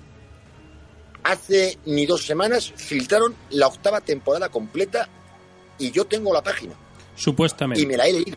Supuestamente. No lo- Y, yo y- no y lo lo que has leí. leído, tú lo que has leído no te has dado cuenta que tienen incoherencias con la con la temporada. Vale, escucha un momento, eso es otra cosa. Por si acaso, advierto, no lo digáis, porque yo no me fío. Yo no me fío No. si pueden ser reales, pueden ser mentiras, guardároslo para vosotros, En principio Si son yo no me falsas. fío. pero en principio que- parece que son falsas. Eso Lo que dejarlo digo claro. es que... eh, Cosa que no veces- quita que algunas de las cosas que dicen yo veo a mí me cuadran mucho de hecho yo cosas que, que dije de estas de las predicciones que hice de la octava temporada en una me he equivocado y en otras he podido acertar Sí, sí, sí, S- sí. suponiendo que eso fuera cierto esa Claro, filtración claro, claro. Pero, pero bueno, pero de- decimos eso, que... pero eso simplemente es porque alguien pues se ha dado cuenta de lo mismo que me he dado yo Mm, Sí, sí, pero bueno, dejar claro eso, que parece que las filtraciones son falsas, que no son Vale. reales. Pero yo lo que digo es que pienso que estas filtraciones es la propia HBO quien se encarga de soltarlas. ¿Por qué? Porque el espectáculo no puede parar. En un año y medio, la gente se puede olvidar de Juego de Tronos. Ahora, si tú todos los días estás contando un día que te inventas que Martin ha perdido el guion porque se lo ha dejado el ordenador en un bar. El otro que si fulanito es que ya no va a la serie porque no le apetece. El otro que si realmente está liado un menganito con zutanito. Y de repente dicen, oye, ¿y si empezamos a decir, curiosamente, por cierto, aprovechando que el Pisuega pasa por Valladolid, metemos a Corea del Norte en esto y decimos que hackers coreanos han secuestrado la séptima temporada, coño, que es todo como una especie de show muy bien montado, o sea, muy milimetrado. Hombre, yo no sé si activamente HBO haría eso, pero el que el que analizara y hay medios dispositivos para eso y tecnologías para eso, analizar la reacción que hay a esa supuesta filtración para saber, pues mira, y darle luego a la gente lo que pide, porque una de las acusaciones que ha tenido esta, esta séptima temporada es que ha sido muy como el, La elipsis. no, no, aparte de la elipsis, que era para mm, para los fans, digamos, que se Sí, que era muy fanservice. Fanservice, que es el, el término que se utiliza. Sí. O sea, que le estaba dando a los fans aquello que querían. Y entonces puede ser que sirva, ya te digo, porque hay tecnología para esto, para analizar en redes sociales y demás las reacciones que hay a ese supuesto guion. Bueno, no son guiones, es como una línea general muy similar a lo que hubo en, en la séptima. Pero ya te digo, con alguna incoherencia. Eh, entonces pueden saber, dice, ah, analizar si algo eh, interesa mucho a los fans. Y a la hora de hacer el, el final, el, de construir el guion final, leche, esto que ha gustado tanto, vamos a meterlo. Hombre, a ver, de todas maneras también hay una serie de cosas como John y Daenerys se van a liar. Joder, pero lo veíamos desde hace millones de años. Yo creo que antes de que apareciera la serie era un rumor. Claro. Antes del el 1x1 era como de el prota Yo- yo, supuesto mira, y la prota se mira, van a liar. Mira, eh, lo que yo dije de que van a tener un hijo. Sí. Esto hay gente que lo lleva teorizando y eh, o sea, da- dando esta teoría desde, yo creo que desde la primera temporada. Yo una vez navegando por ahí me encontré, desde que estaba la primera o segunda temporada, ya había gente comentando esto que dije yo como predicción, digamos, en el, en el capítulo anterior de Radio Invernalia. O sea que no es algo Oye, descabellado. De todas maneras, oh, eh, eh, José Luis, hay una cosa muy clara. Alguien ha tenido los santos bemoles, yo los tuve, y te juro que es echarle horas. ¿Alguien ha tenido los santos bemoles de, leer, de leerse o escuchar eh, eh, el análisis que hay, por ejemplo, sobre eh, la película Apocalipsis Now? Mira, Apocalipsis Now tenía ocho finales posibles. Ostras. Ocho. Porque ni siquiera mm, Coppola tenía claro el final. Porque, bueno, Apocalipsis Now es que daría para 24 horas hablando sobre esa película. Yo soy de los que pienso que la propia HBO dice, bueno, vamos a ver, hay que tener contentos a los fans y que no se olviden de nosotros. Mira, vamos a filtrar un guion que no tiene que ser el que luego Sí. rodemos. Pero vamos a filtrarlo. Le echamos la culpa a los coreanos, Sí. le echamos la culpa a, a los, a los de Wikileaks, a quien sea. O sea, aprovecharse de todos estos hackers, de esta gente que chantajea bancos y demás, para que digan, joder, fíjate, tío, qué importante es HBO y qué importante Juego de Tronos, que hasta los de los estos, los de estos de Wikileaks y tal, se meten con ellos. Que luego, de lo que ellos filtran, seis cosas coincidan y 90 no, vale. Perdone, Mm. tenemos nueve guiones alternativos. Sí, lo que pasa es que, claro, las filtraciones, por ejemplo, las de esta séptima, sí que acertaron, bueno, en prácticamente todo. Eh, Había cosas que a- no... Algunos detalles Sí. o no salieron o no... Pero en general sí. Sí, en general sí. se veía que era algo que... O sea, al- algún detalle Vale, cambió. sí, ¿no? sí, Ahora mismo sí, no sí. recuerdo... Yo recuerdo Algo- algo de cuando Yorah volvía a, a Dragon's... A, sí, a, a- Ah, sí, por ejemplo, a mencionaba, mencionaba que a Jorah lo iba a curar Melisandre. Melisandre, sí. Eso no, y eso no fue así, no fue así. efectivamente, efectivamente. Y algún detalle no- que no ha salido al final. Sí, sí, sí. Eh, de, to- de todas formas, el hackeo que tuvo la HBO, supuestamente todo el material está por ahí en algún sitio Hmm. y ese no es parte, pico, ese no es- sí, ese no es parte del material que Hmm. que, sí. teléfono y cosas así. Sí, sí, sí. Eh, no está, o sea, el, lo que más está diciendo la gente es que esto es ah, fue creado sobre la marcha. O sea, de alguien que ha visto la serie, aunque tiene algunas incoherencias, ya te digo con la séptima temporada. Pero te refieres ahora al de la octava. octava, la octava, Vale, lo vale, que hay de vale. la octava. Eh, pues es creado por fan, claro. Pueden que acierten muchas cosas si así ha sido. como- Claro, pero por mera deducción. Claro, ¿no? claro, porque si hay gente que sigue la serie, pues es normal que algunas cosas se acierten, porque o- O no, pero vamos, algunas seguro que aciertan. Bueno, uno que, que ha creado, bueno, uno, un, un ser que ha creado eh, spoilers, que no son spoilers de Juego de Tronos, es una, un programador que ha dicho, voy a entrenar una red neuro- neuronal para que escriba... Neural. Para neuronal neur- también. neuronal, bueno, yo estoy leyendo aquí en El Mundo Sí, sí, sí. Tecnología Neuronal, que dice que eh, para escribir el nuevo libro de, de Martin, de Vientos de Invierno. Y entre las cosas que dice en este libro, bueno, en fin, que tiene unos giros de guion un poco impredecibles, Sí. que dice que Sansa Stark ahora es Sansa Baratheon, que ha aparecido un nuevo protagonista denominado Barba Verde, eh, que Varys ha envenenado a O sea, que Daenerys Samsa se casa con nuestro... con Gendry. Con Gendry. Claro, algo así, Sansa Baratheon. Pues mira- pero que tampoco, porque a Gendry te- tendrían que haberlo hecho Baratheon. Claro, de- tendría que hacerlo así. Bueno, mira, no quiero mencionar mucho sobre esto, pero eso aparece en la supuesta filtración. Sí. Eso, por ejemplo, Mm, aparece. a O sea, lo que no- lo que dice la red neuronal Sí. No pega, pega más con Aria. No- Aria es a mí me asexual. pareció lógico, ¿eh? Yo cuando lo leí, hay cosas que ya te digo, me pareció Sí. lógico. O sea, yo veo más a Gendry con Sansa que con Arya. O sea, yo a Arya más bien la veo desapareciendo por Pero ahí. Aria es asexual, Sí, que os lo pero- estoy diciendo. Que Aria se casaría con su florino y con una daga Sí, o con lo que sí. queráis, pero O sea, que Aria o sea, es como... Aria se, Sí. casaría, se casaría con, consigo misma. O con, Correcto. o con el que pan caliente ese, o Con pan caliente. Pollito dulce. No, pero, o sea, no, no sé, no sé. Sí, No cierto que- chiste sobre de el pan perfil, lógica, el perfil que lógica, con- pero- además que leche eh, Aria es una niña vamos Eh, no es un perfil que esté para estar buscándole novios ahora ni Sí, mucho pero de todas menos maneras, ¿tú Samsa crees que- sí. que en si yo tuviera que noviar que a alguien a mí me, me cuadra lo que dice Sí, pero que en seis capítulos que quedan lo muevan todo. Sansa y Gendry no se conocen. Arya y Eh, Gendry sí. Que sería como. ah, pero hacen buena pareja Pero mira, Sí, yo, ¿por yo- qué no, no? yo ¿Por te cuento no? la historia. o Hombre, sea, mira, de- si fuera esto un spoiler real, pues no me importaría, porque es como. Pero ya bueno, te digo, sabes tú, ¿no? eh, pero esto es algo que es más o menos lógico. O sea, si hasta la red neuronal está capaz de, Sí. de decir, pues mira, no tiene, no va desencaminado. Pero yo lo veo. O sea, de. Sí. Hemos visto que mm, Gendry Flash corría y está malherido, mm, congelado chungo.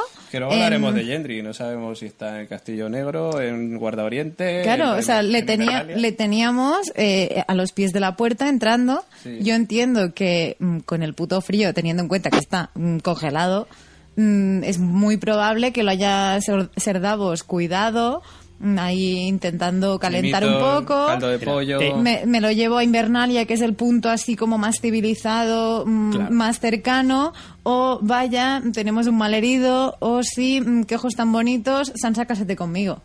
Puede Eh, es, ser, que, puede ser. es que no, ilógico. Caja. O sea, ¿qué- qué- ¿a qué viene Gendry ahora de buenas a primeras después de tanta temporada? Estaba cansado, Oráculo, joder. Claro, claro, de remar. Y, y lo meten ahora así de buenas a primeras.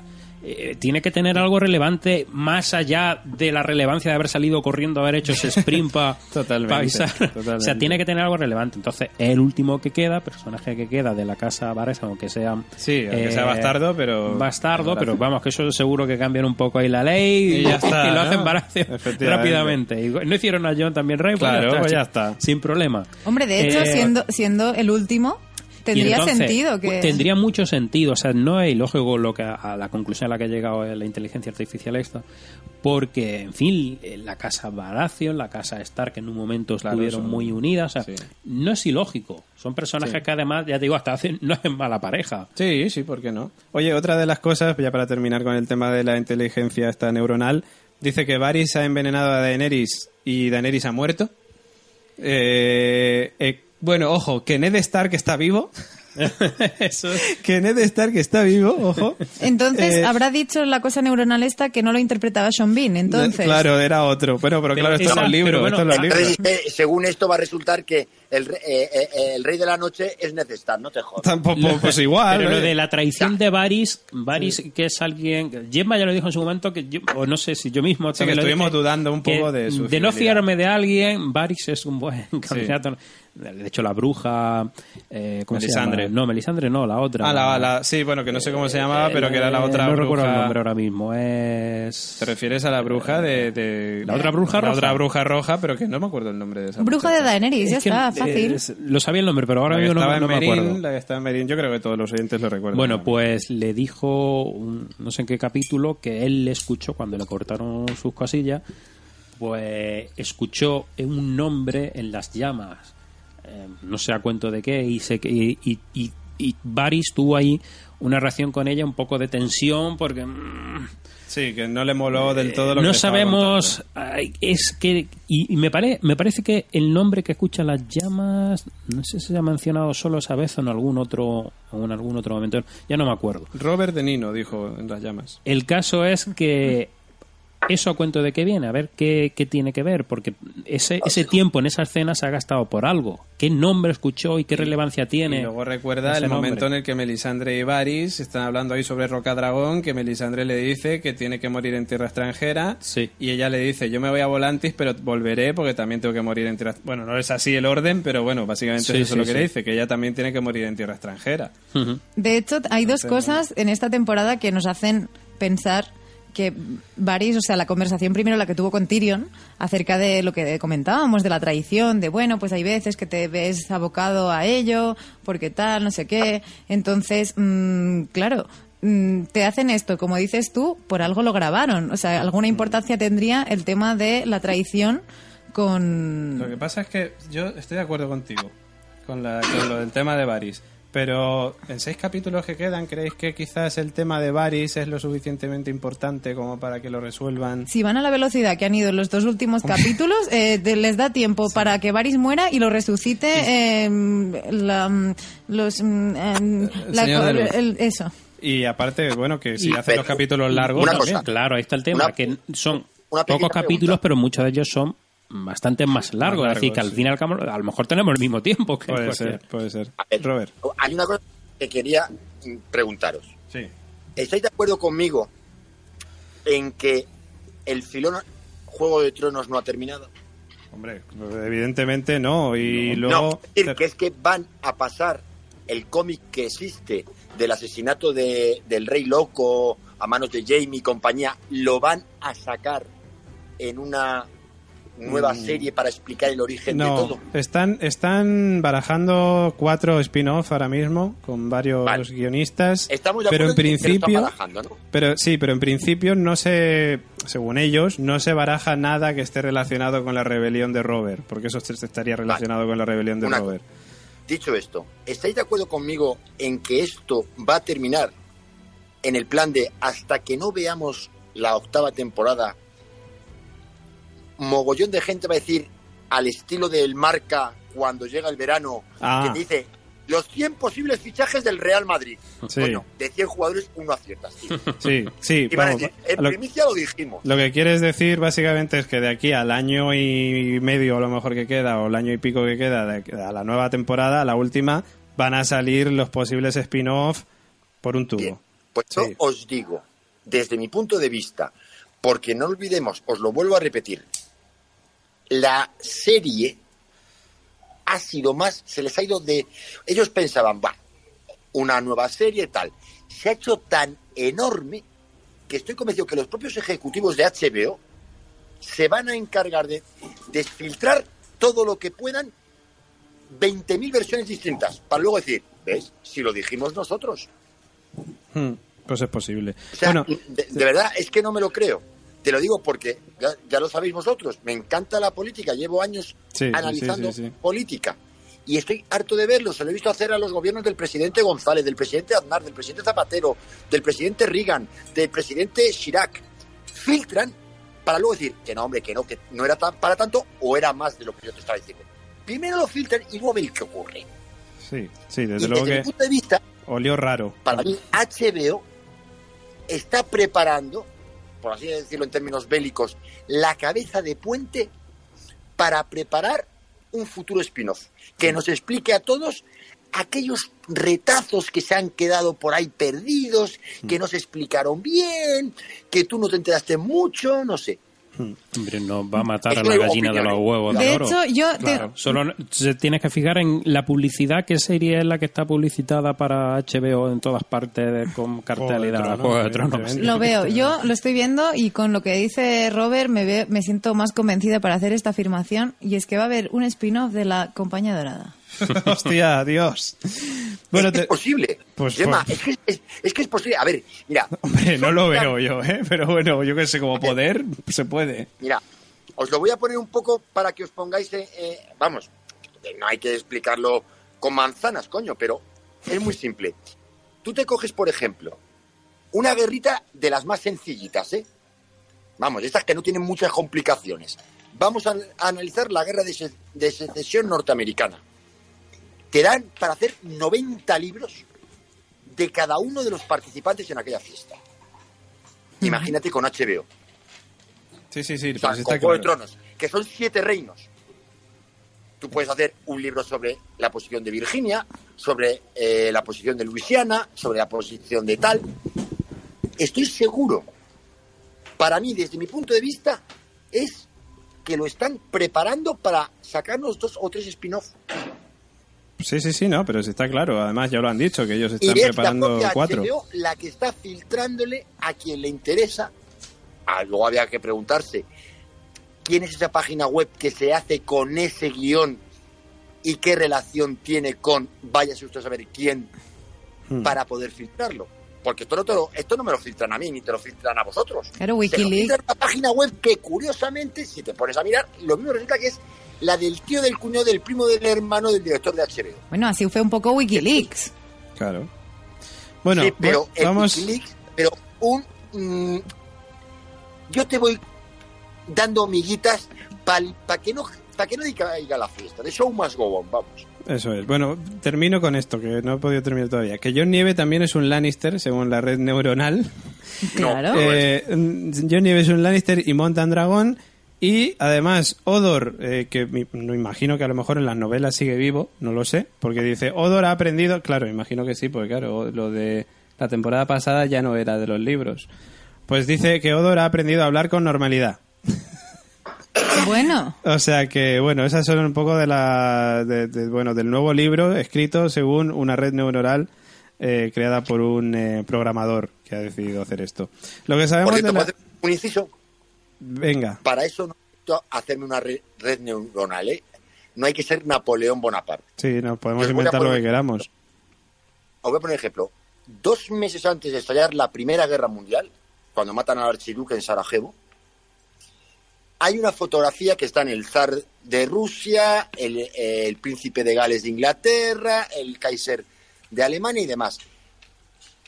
Si alguien se acuerda o lo sabe, la mayoría, o sea, todas las familias reales europeas están emparentadas a lo largo de los siglos.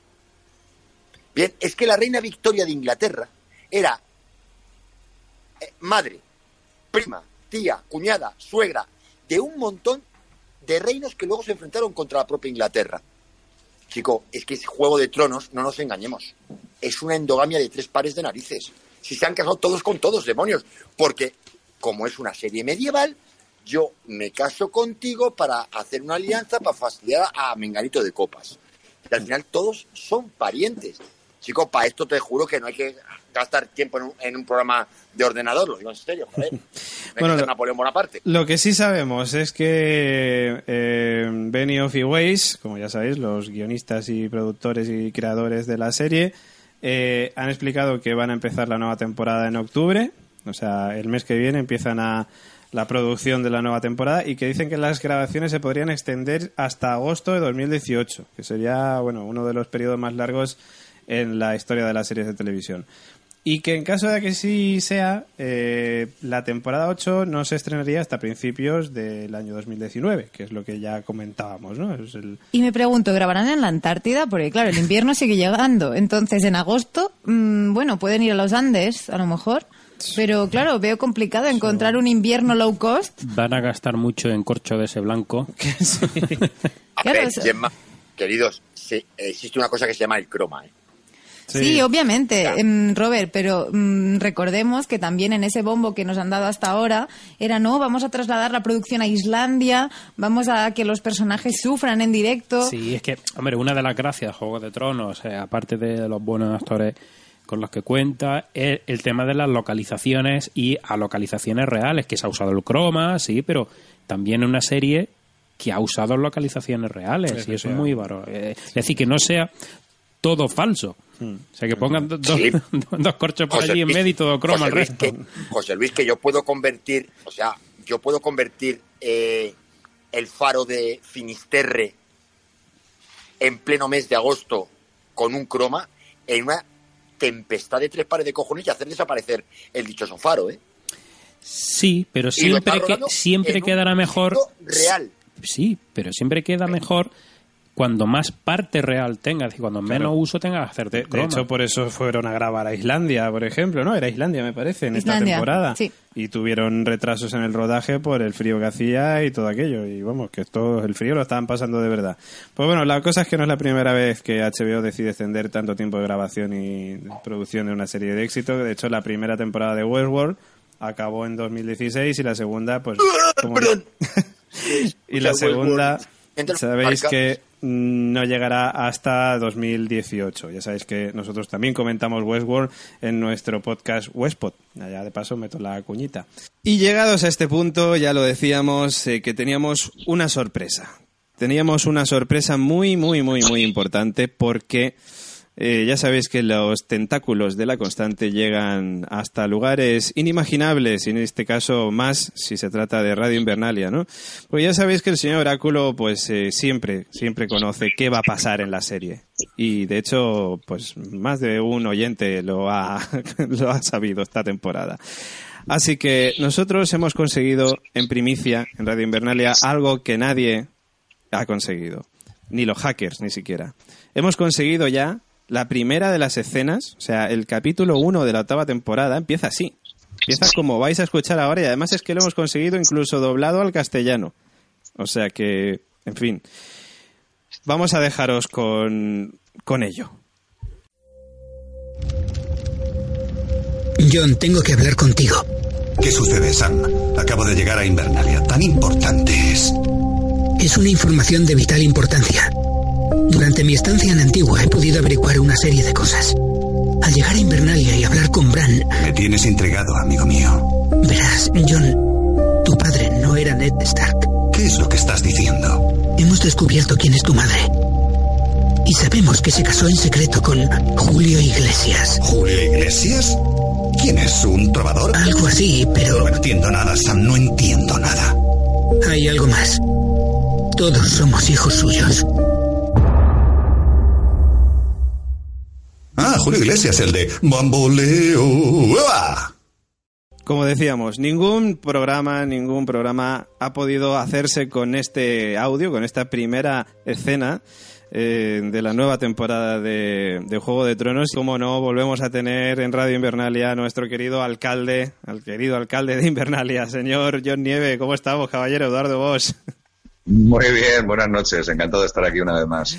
Encantados nosotros también de, de que estés con nosotros. Y es que lo primero de todo decir que por fin ya, bueno, por fin.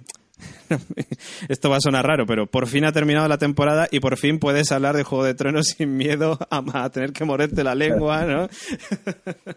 Hacer spoilers. Eso es, eso es. ¿Qué tal? ¿Cómo lo has visto? ¿El qué? La temporada, La temporada. general. Tremenda. ¿no? ¿Te ha La temporada ha sido tremenda, llena de, de sorpresas, llena de emociones. Bueno, ha sido una temporada potente y nos ha dejado como siempre arriba diciendo, "Ah, ¿y ahora qué? ¿Y qué va a pasar? ¿Cómo has visto a John esta temporada? Más maduro, más, más hecho, más serio, más profundo. Se le ha caído un poco unos cuantos marrones encima. Y le veo más mayor, le veo un, un poquito más maduro, ¿no? Un poquito más hecho. Hmm. Yo te iba a Más seguro de sí mismo también.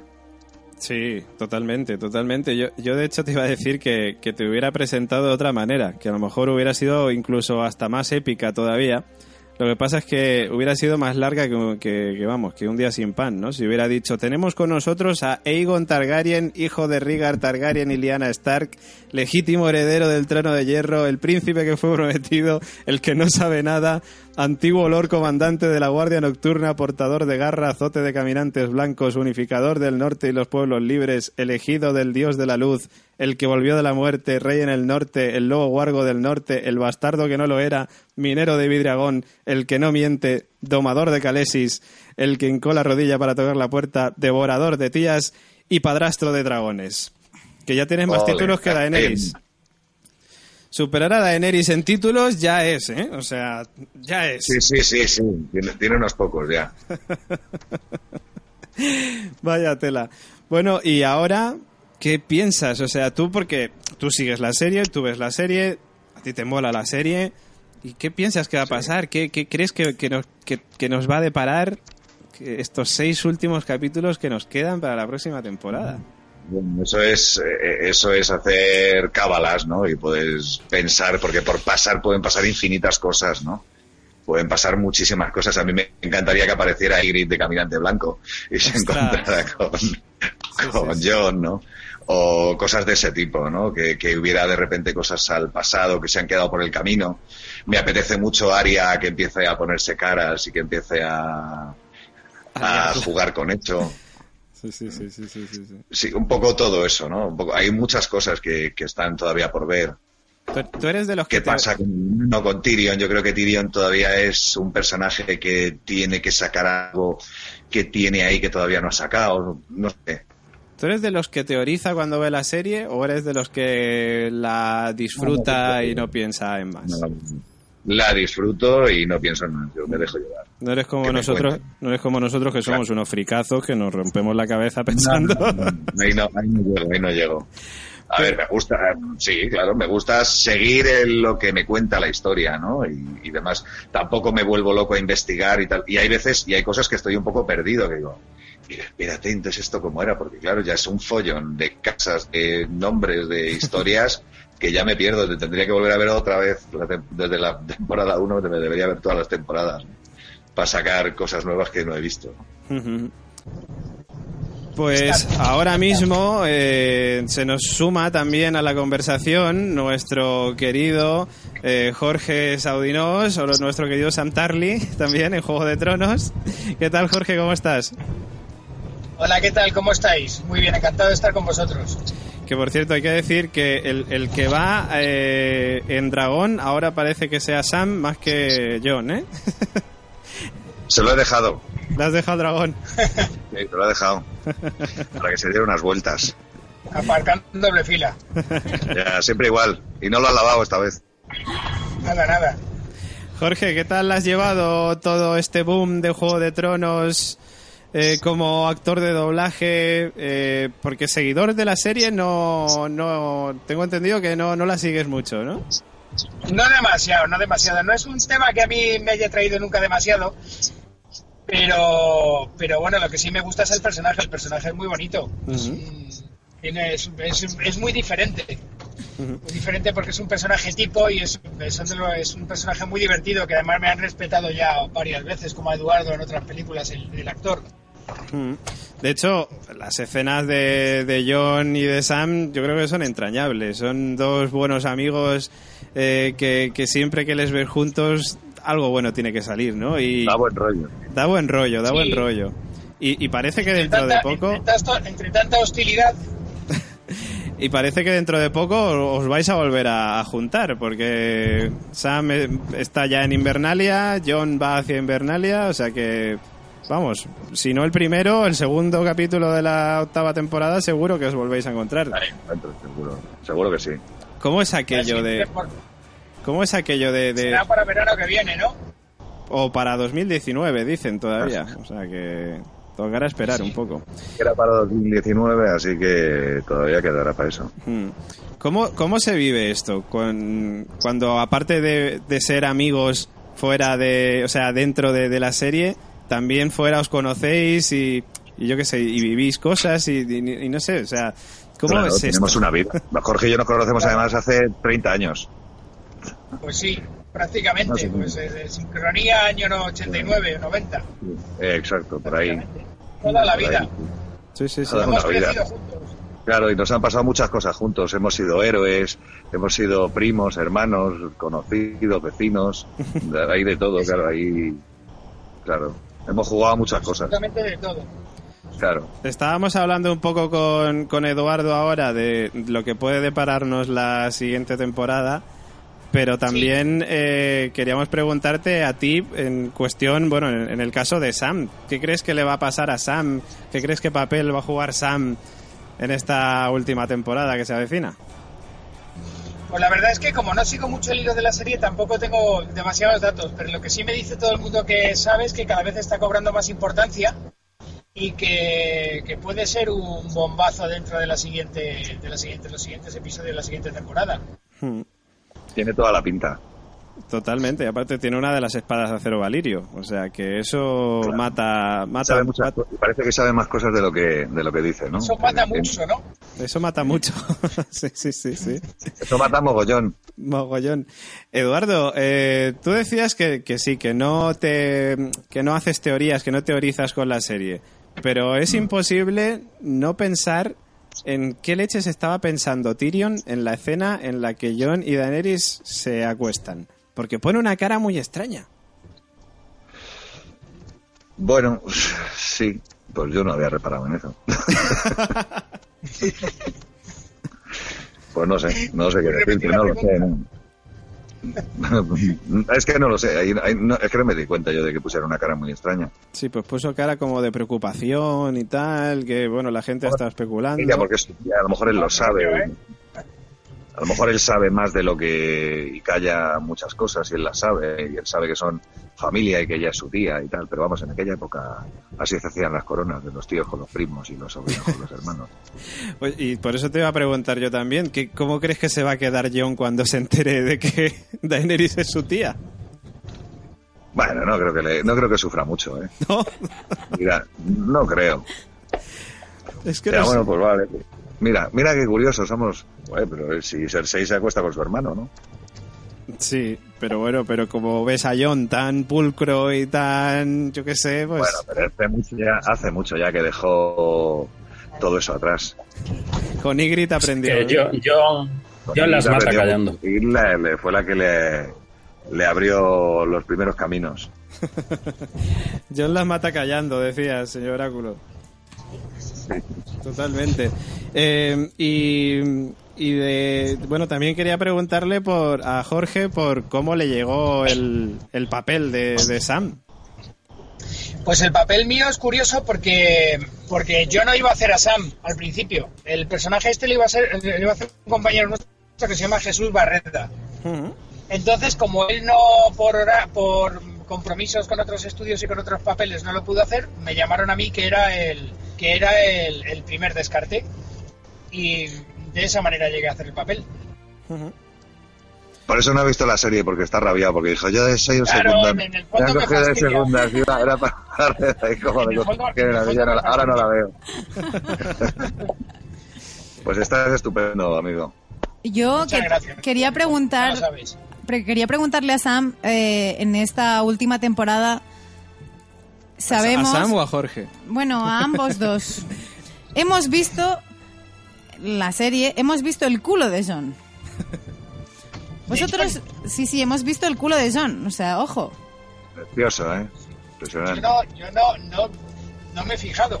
Pues que- ahora, que lo dices, claro, quería, pregu- quería preguntaros cómo de curioso es ver el culo del actor al que interpreta tu colega. Hombre, para mí fue un antes y un después. yo, yo- mi vida cambió por completo. Se te puso el pelo rubio. Hombre, yo creo que hay donantes en la serie más majas que el yo, para mis gustos particulares. Mejor la secuencia de vamos, seguro que está bien también. A mí lo que se me hace raro es estar hablando... Eso que si le hubiera visto el culo al mío. A, a mí lo que se me hace raro es estar hablando del culo de John, pero claro, Eduardo también es John, es como si estuviéramos hablando de su culo. No, pero yo soy de las zonas altas, yo soy solo la voz. ¿Te sientes ultrajado? Yo no. Bueno, a veces. Tenemos el culo pelado, ya parafraseando.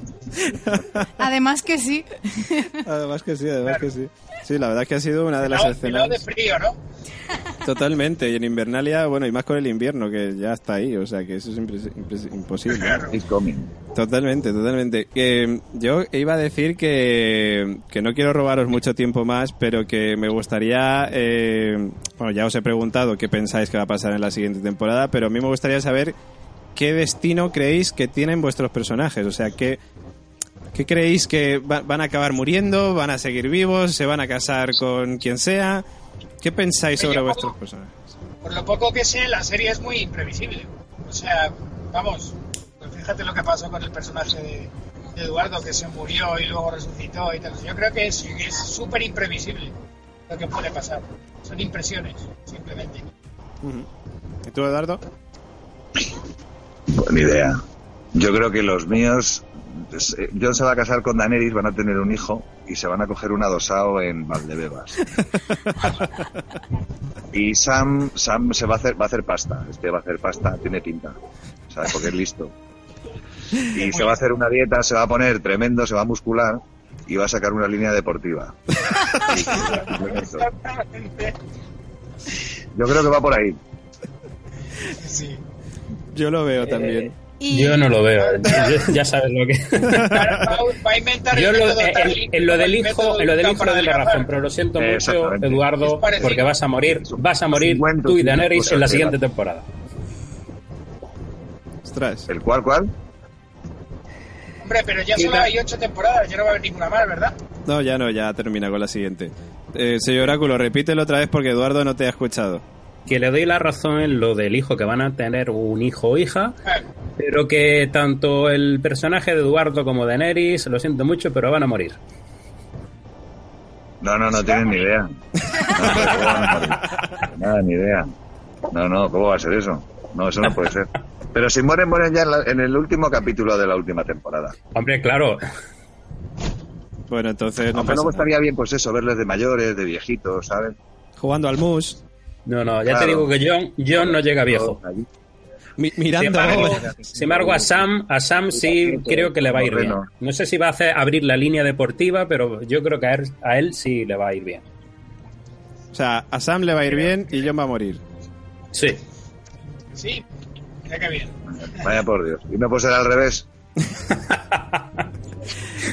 Pero yo veo a John de mayor también, como decía Eduardo, yo qué sé, pues, mirando obras. Reinando ahí como un rey de peso y profundo, con mucha experiencia y sabiduría. Sí. con las manos, mayor, con el pelo muy largo y cano. con las manos detrás de la cinturica, así como ¿Eh, cuando. verdad? Sí. Sí, sí. Yo lo veo, yo lo Sí, veo. igual Samuel y John también. acaban liados, como estas cosas son así de raras. También puede ser. También puede ser. Que Sam cambie de sexo, por ejemplo. Se han llevado muy que haga bien. Samantha. Y que veamos el culo de Sam, entonces. Pero ya en vez de sería de Samantha. Puede ser. Pues bueno, no quiero. Sale luego en la, en la, en la temporada número 8. De todas formas, todo esto también lo contaremos en primicia en vuestro programa, pero luego tenemos dos o tres Sálvame Deluxe. Ah, Eduardo y yo ya los tenemos apalabrados para el Bueno, año que sí. viene. Eh, bueno, oye, pues nada, pues bueno, eso está bien. Por lo menos van a estar el Sálvame con las exclusivas y nosotros también, que esto ya es un nivelón, ¿eh? Que Claro, pero daremos la primicia, pero luego iremos. Tenemos que ir a Sálvame Deluxe porque. claro. Tenemos que vender la boda, el bautizo, ¿sabes? Todo eso, la separación. La separación con... divorcios. Uf, es verdad. Pues mira, si es que de tal palo tal astilla. Rigar se divorció de Elia Martel, pues ahora John también se va a divorciar de Daenerys para irse con, Con Samantha. con Samantha. Claro. Claro. en fin, que no quiero robaros mucho tiempo más. eh, os agradezco que hayáis estado estos minutos con nosotros. Eh, Nada, de pues. verdad, os lo agradezco muchísimo y además con problemas técnicos que hemos tenido y de verdad que, que lo agradezco mucho que estéis aquí. Y en este último Radio Invernalia de la temporada y bueno, esperando al año 2019 parece ser cuando se estrenará la última de las temporadas de esta maravillosa serie. Eh, no sé si hemos perdido, creo que hemos perdido a Jorge. Eh, Así que bueno, no- nos despedimos en, en nombre de Jorge, justamente creo que, que se ha caído ahora mismo. Y Eduardo, pues que, que- que te- te- vamos a hablar contigo si hacemos algún especial y además con mejores medios, vamos a tratar de tenerlos. Vale. Muy bien. Pues eh, que, que lo dicho, que mucha suerte también con, con, el, con el trabajo, que ahora me imagino que seguirás con más cosas. Ahora mira, que, antes de colgar, eh, ¿qué, ¿qué estás haciendo ahora mismo? ¿O qué cosas tienes ahora? Mm, Pues depende, es que ahora mismo estamos mm, como con col- mm, coletazos de, de cosas. Estoy haciendo, estoy terminando Valers, que es una serie también de eh, que estoy haciendo. Eh, hemos terminado ya definitivamente Historias Corrientes, que la he terminado hace nada. Y rematando series y rematando, bueno, rematando cositas, ¿no? Esperando que empiecen ahora las nuevas, nuevas temporadas y nuevas cosas. Pues nada, pues a seguir trabajando y nosotros encantados de escuchar la, la voz de Eduardo Bosch y la voz de Jorge Saudinos, porque yo ya lo he dicho en otras ocasiones y podréis, podréis estar de acuerdo o no, me refiero a los oyentes, pero el doblaje español de Juego de Tronos creo que está muy pero que muy bien. Así que muchas gracias Eduardo y un fuerte abrazo. Gracias a vosotros, un saludo para todos y nada, ahí, ahí estamos. Un abrazo muy fuerte. Chao, chao. Chao. Eh, dicho esto, más cositas que tenemos por aquí. eh, es que eh, para los que estáis ahora mismo deseando hablar, bueno, deseando hablar, deseando ver más cosas de Juego de Tronos, HBO eh, ha publicado, bueno, ha empezado ya por el primero, y va a publicar siete reportajes especiales con imágenes inéditas de la séptima temporada, una especie de making-offs eh, cortitos, de unos 15 minutitos más o menos así, eh, llamado El juego al descubierto. O sea que el primero, de hecho, ya lo subieron, lo subieron a redes, incluso como lo dejaron en abierto, y los demás, pues ya si los quieres ver, te tienes que hacer de HBO. Esto es como lo de, ¿tienes spoilers? Sí, pues te doy el primero gratis y luego ya te enganchas. Mira, mira como el último no se filtró. El último no se filtra, efectivamente. El último, si lo quieres, lo, lo compras. Eh, ha habido declaraciones también, por cierto, ahora que estamos aquí hablando así de todo un poco, eh, de Kit Harrington y Emilia Clarke sobre su escena de sexo. Hay que decir que, que Daenerys comentó con un poco de asco el tema, que me imagino que no es por Kit Harrington, porque me gusta hasta a mí. me imagino que será por el tema de, de, de, bueno, de que sabe, de que es su tía, básicamente, ¿no? Y, y bueno, y luego pues eh, Kit ha estado también eh, comentando, bueno, pues varias cositas, ¿no? Que, que él realmente dice que lo vio como algo muy bonito, que dice cuando sientes algo tan profundo por alguien te lanzas de lleno a vivirlo, pese a que es probable que no vaya a haber un futuro feliz para la pareja, que esto es precioso. Está- es un hombre enamorado, es un hombre enamorado. Y una de las cosas que dio que hablar con el tema del, del Joneris, que como llaman, ¿no? Es la reacción de Tyrion. La cara que pone Tyrion en el momento en el que eh, Jon Nieve y Daenerys empiezan ahí el temita, empiezan la follisca. Eh, y nosotros nos preguntábamos, ¿no? Del por qué Tyrion puede estar poniendo esa cara tal. Ha habido declaraciones eh, de, de varias personas. Jeremy Podeswa, el director del, de este último capítulo, de, de- iba a decir de Radio Invernalia, de Juego de Tronos, dice que, textualmente, dice, no está celoso porque la gente especulaba con que podía a lo mejor estar enamorado de Daenerys, tal, aunque nosotros no lo veíamos para nada, pero bueno, dice, no está celoso de manera romántica, de la manera en que lo está Jorah. Dice, eh, para Tyrion todo esto es más complicado. Dice, él tiene una relación muy especial con Daenerys y de verdad que cree que ella es una líder nata, por lo que ha invertido mucho en ella. Para él, que Jon y Dany se junten representa que puede perder su posición con ella. De la manera en que lo veo, Tyrion es un poco estratega. No solo eso, es un maestro estratega. Y ahora creo que no puede ver a lo que lleva esta situación. Algo complicado para alguien que siempre va tres pasos por delante. Por delante. Las consecuencias de la relación entre Dany y Jon son imprevisibles. Eso me parece muy lógico, en el sentido de que ahora mismo Daenerys, eh, vamos, su mano, es su mano, la mano de, de la reina, es Tyrion, y Tyrion está conteniendo en la medida de lo posible a Daenerys para que no la liera parda en ese marco del rey y demás, y él puede tener el miedo ese de que Jon empiece a tener un papel más relevante en las decisiones que vaya a tomar ella en un futuro, y eso puede hacer pues que se juegue la vida igual que se la jugó cuando fue con los dragones al islote este de, de perejil, como decíamos nosotros, el perejil helado, eh, que Tyrion recuerda que previamente, antes de que saliera con los, lo- uh, los ladra- los ladrones, con los dragones, eh, se- él trataba de que no fuera. Tyrion trataba de que no pusiera en juego le- los dragones, que no los arriesgara, porque es mucho lo que se estaban jugando, el reino. Eh, y entonces, claro, ahí ya tenemos a Jon, algo que hizo ella por Jon, que pudo poner en peligro toda la estrategia que él tiene para conseguir el, el trono de hierro. Y Yo creo que sí, muy acertadamente, eh, pues aclara eso no es nada no era nada amoroso también empezamos a aterrizarnos sobre otro- sobre sí porque mejor el hijo que está esperando Cersei algún tipo de de cosa eh, bien especificado ahí sobre Ahora, eso también, ahora ¿no? voy a comentar sobre eso porque, bueno, sumando a lo que decíamos ahora las declaraciones de Jeremy Podeswa o Potswa, no sé cómo se pronuncia, perdonarme, eh, Peter Dinklage, o sea, Tyrion, ha dicho sobre el momento John Eris que dice que no, que no es bueno, que debería, pero no lo es, que es Juego de Tronos, que hay una larga historia de romance que no han terminado bien en la serie. Y que dice que de ahí que Tyrion se muestre preocupado al ver la escena. Y otra teoría, que ya comentábamos la semana pasada, es que eh, Tyrion ha llegado a algún tipo de acuerdo con Cersei. Otra posibilidad es la que señala que Tyrion, por mucho que nos duela, como un traidor, digamos. Eh, según esta teoría, entre la conversación de, lo, de Cersei y Daenerys, que todos vimos en el episodio, y la salida posterior de Cersei accediendo a unirse a la lucha contra los caminantes sin condiciones, Tyrion y su, y su hermana podrían haber llegado a algún tipo de acuerdo. En la conversación, Tyrion parece afectado por la relación de que Cersei está embarazada. Y bueno, si Tyrion ha movido ficha a espaldas de Daenerys, su cara podría ser el fruto del sentimiento de culpa. Y luego la teoría que con la que yo me quedaba y que de hecho es la que la que yo os comenté eh, es la que ha publicado un usuario de Reddit que bueno que imagino que habrá escuchado Radio Invernalia y habrá dicho voy a escribir la teoría porque nosotros no lo sabíamos. Eh, pero un usuario de Reddit sostiene que Tyrion podría haberle prometido a Cersei que su hijo sería el próximo heredero heredero del trono de hierro puesto que cree que Daenerys no puede tener hijos.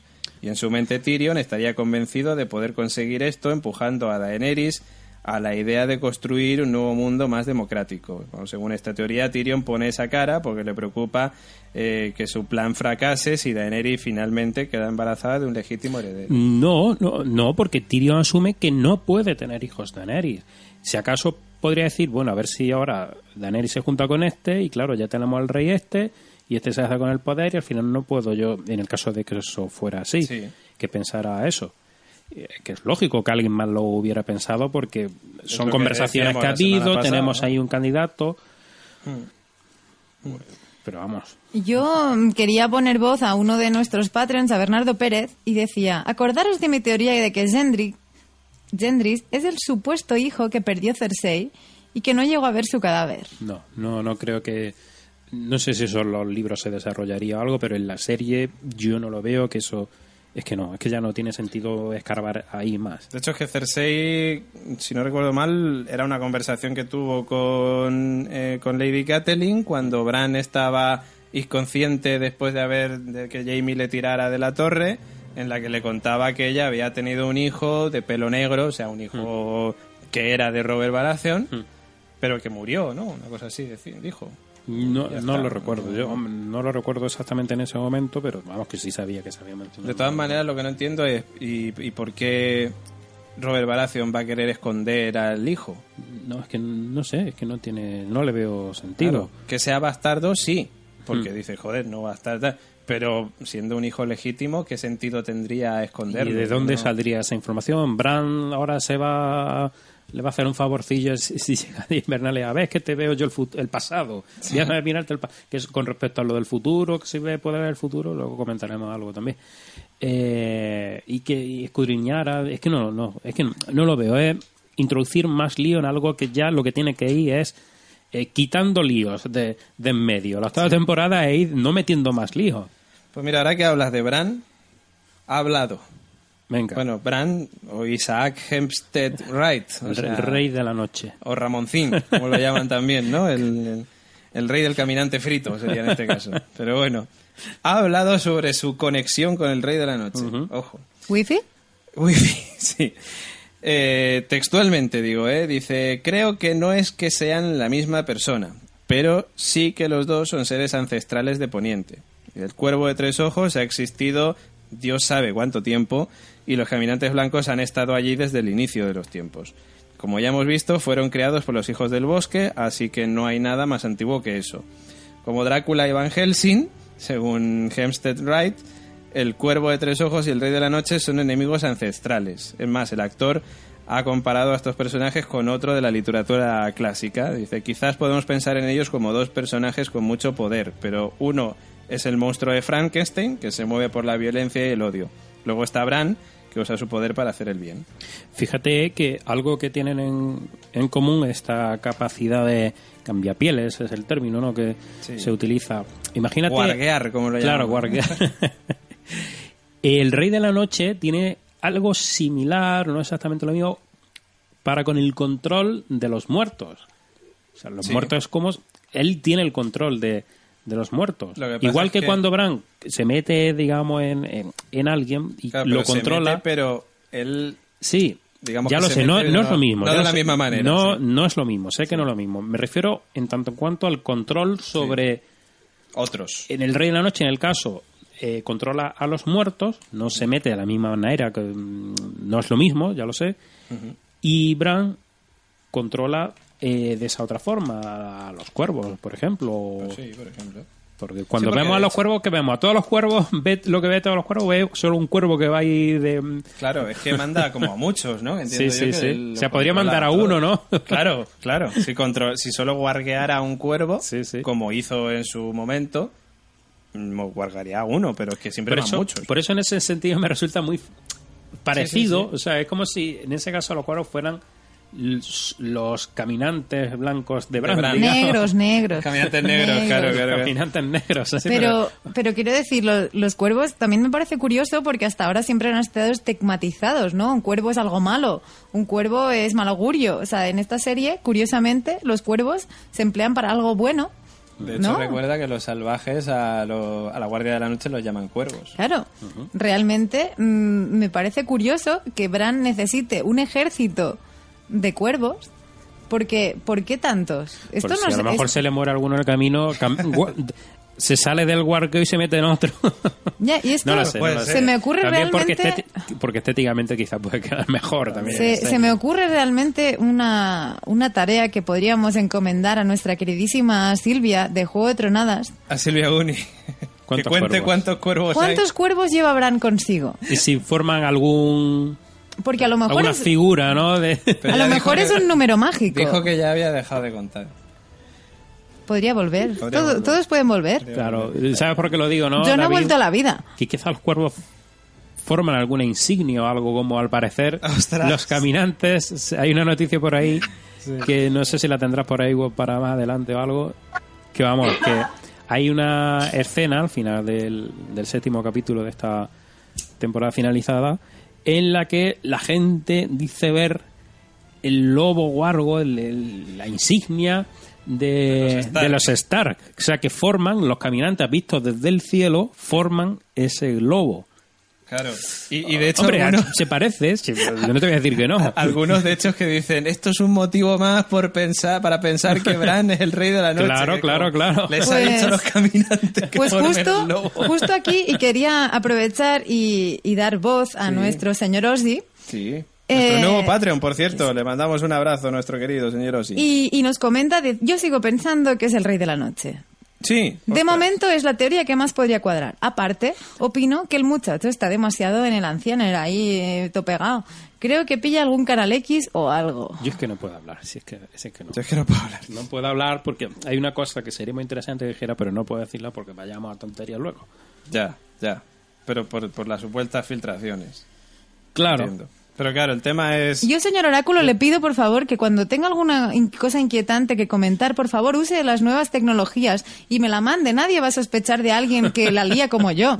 No se preocupe, si no siempre puede decir que en Wiki lo decía y No, ya está. El, el tema es que las supuestas filtraciones parece que son falsas, pero claro, imagínate que el señor Oráculo, además de esta temporada con la que Sí, le sí. ha caído, dice algo y luego se cumple, que es como mierda. Entonces preferimos tener cuidado el que quiera leer esas supuestas filtraciones que dicen que son falsas.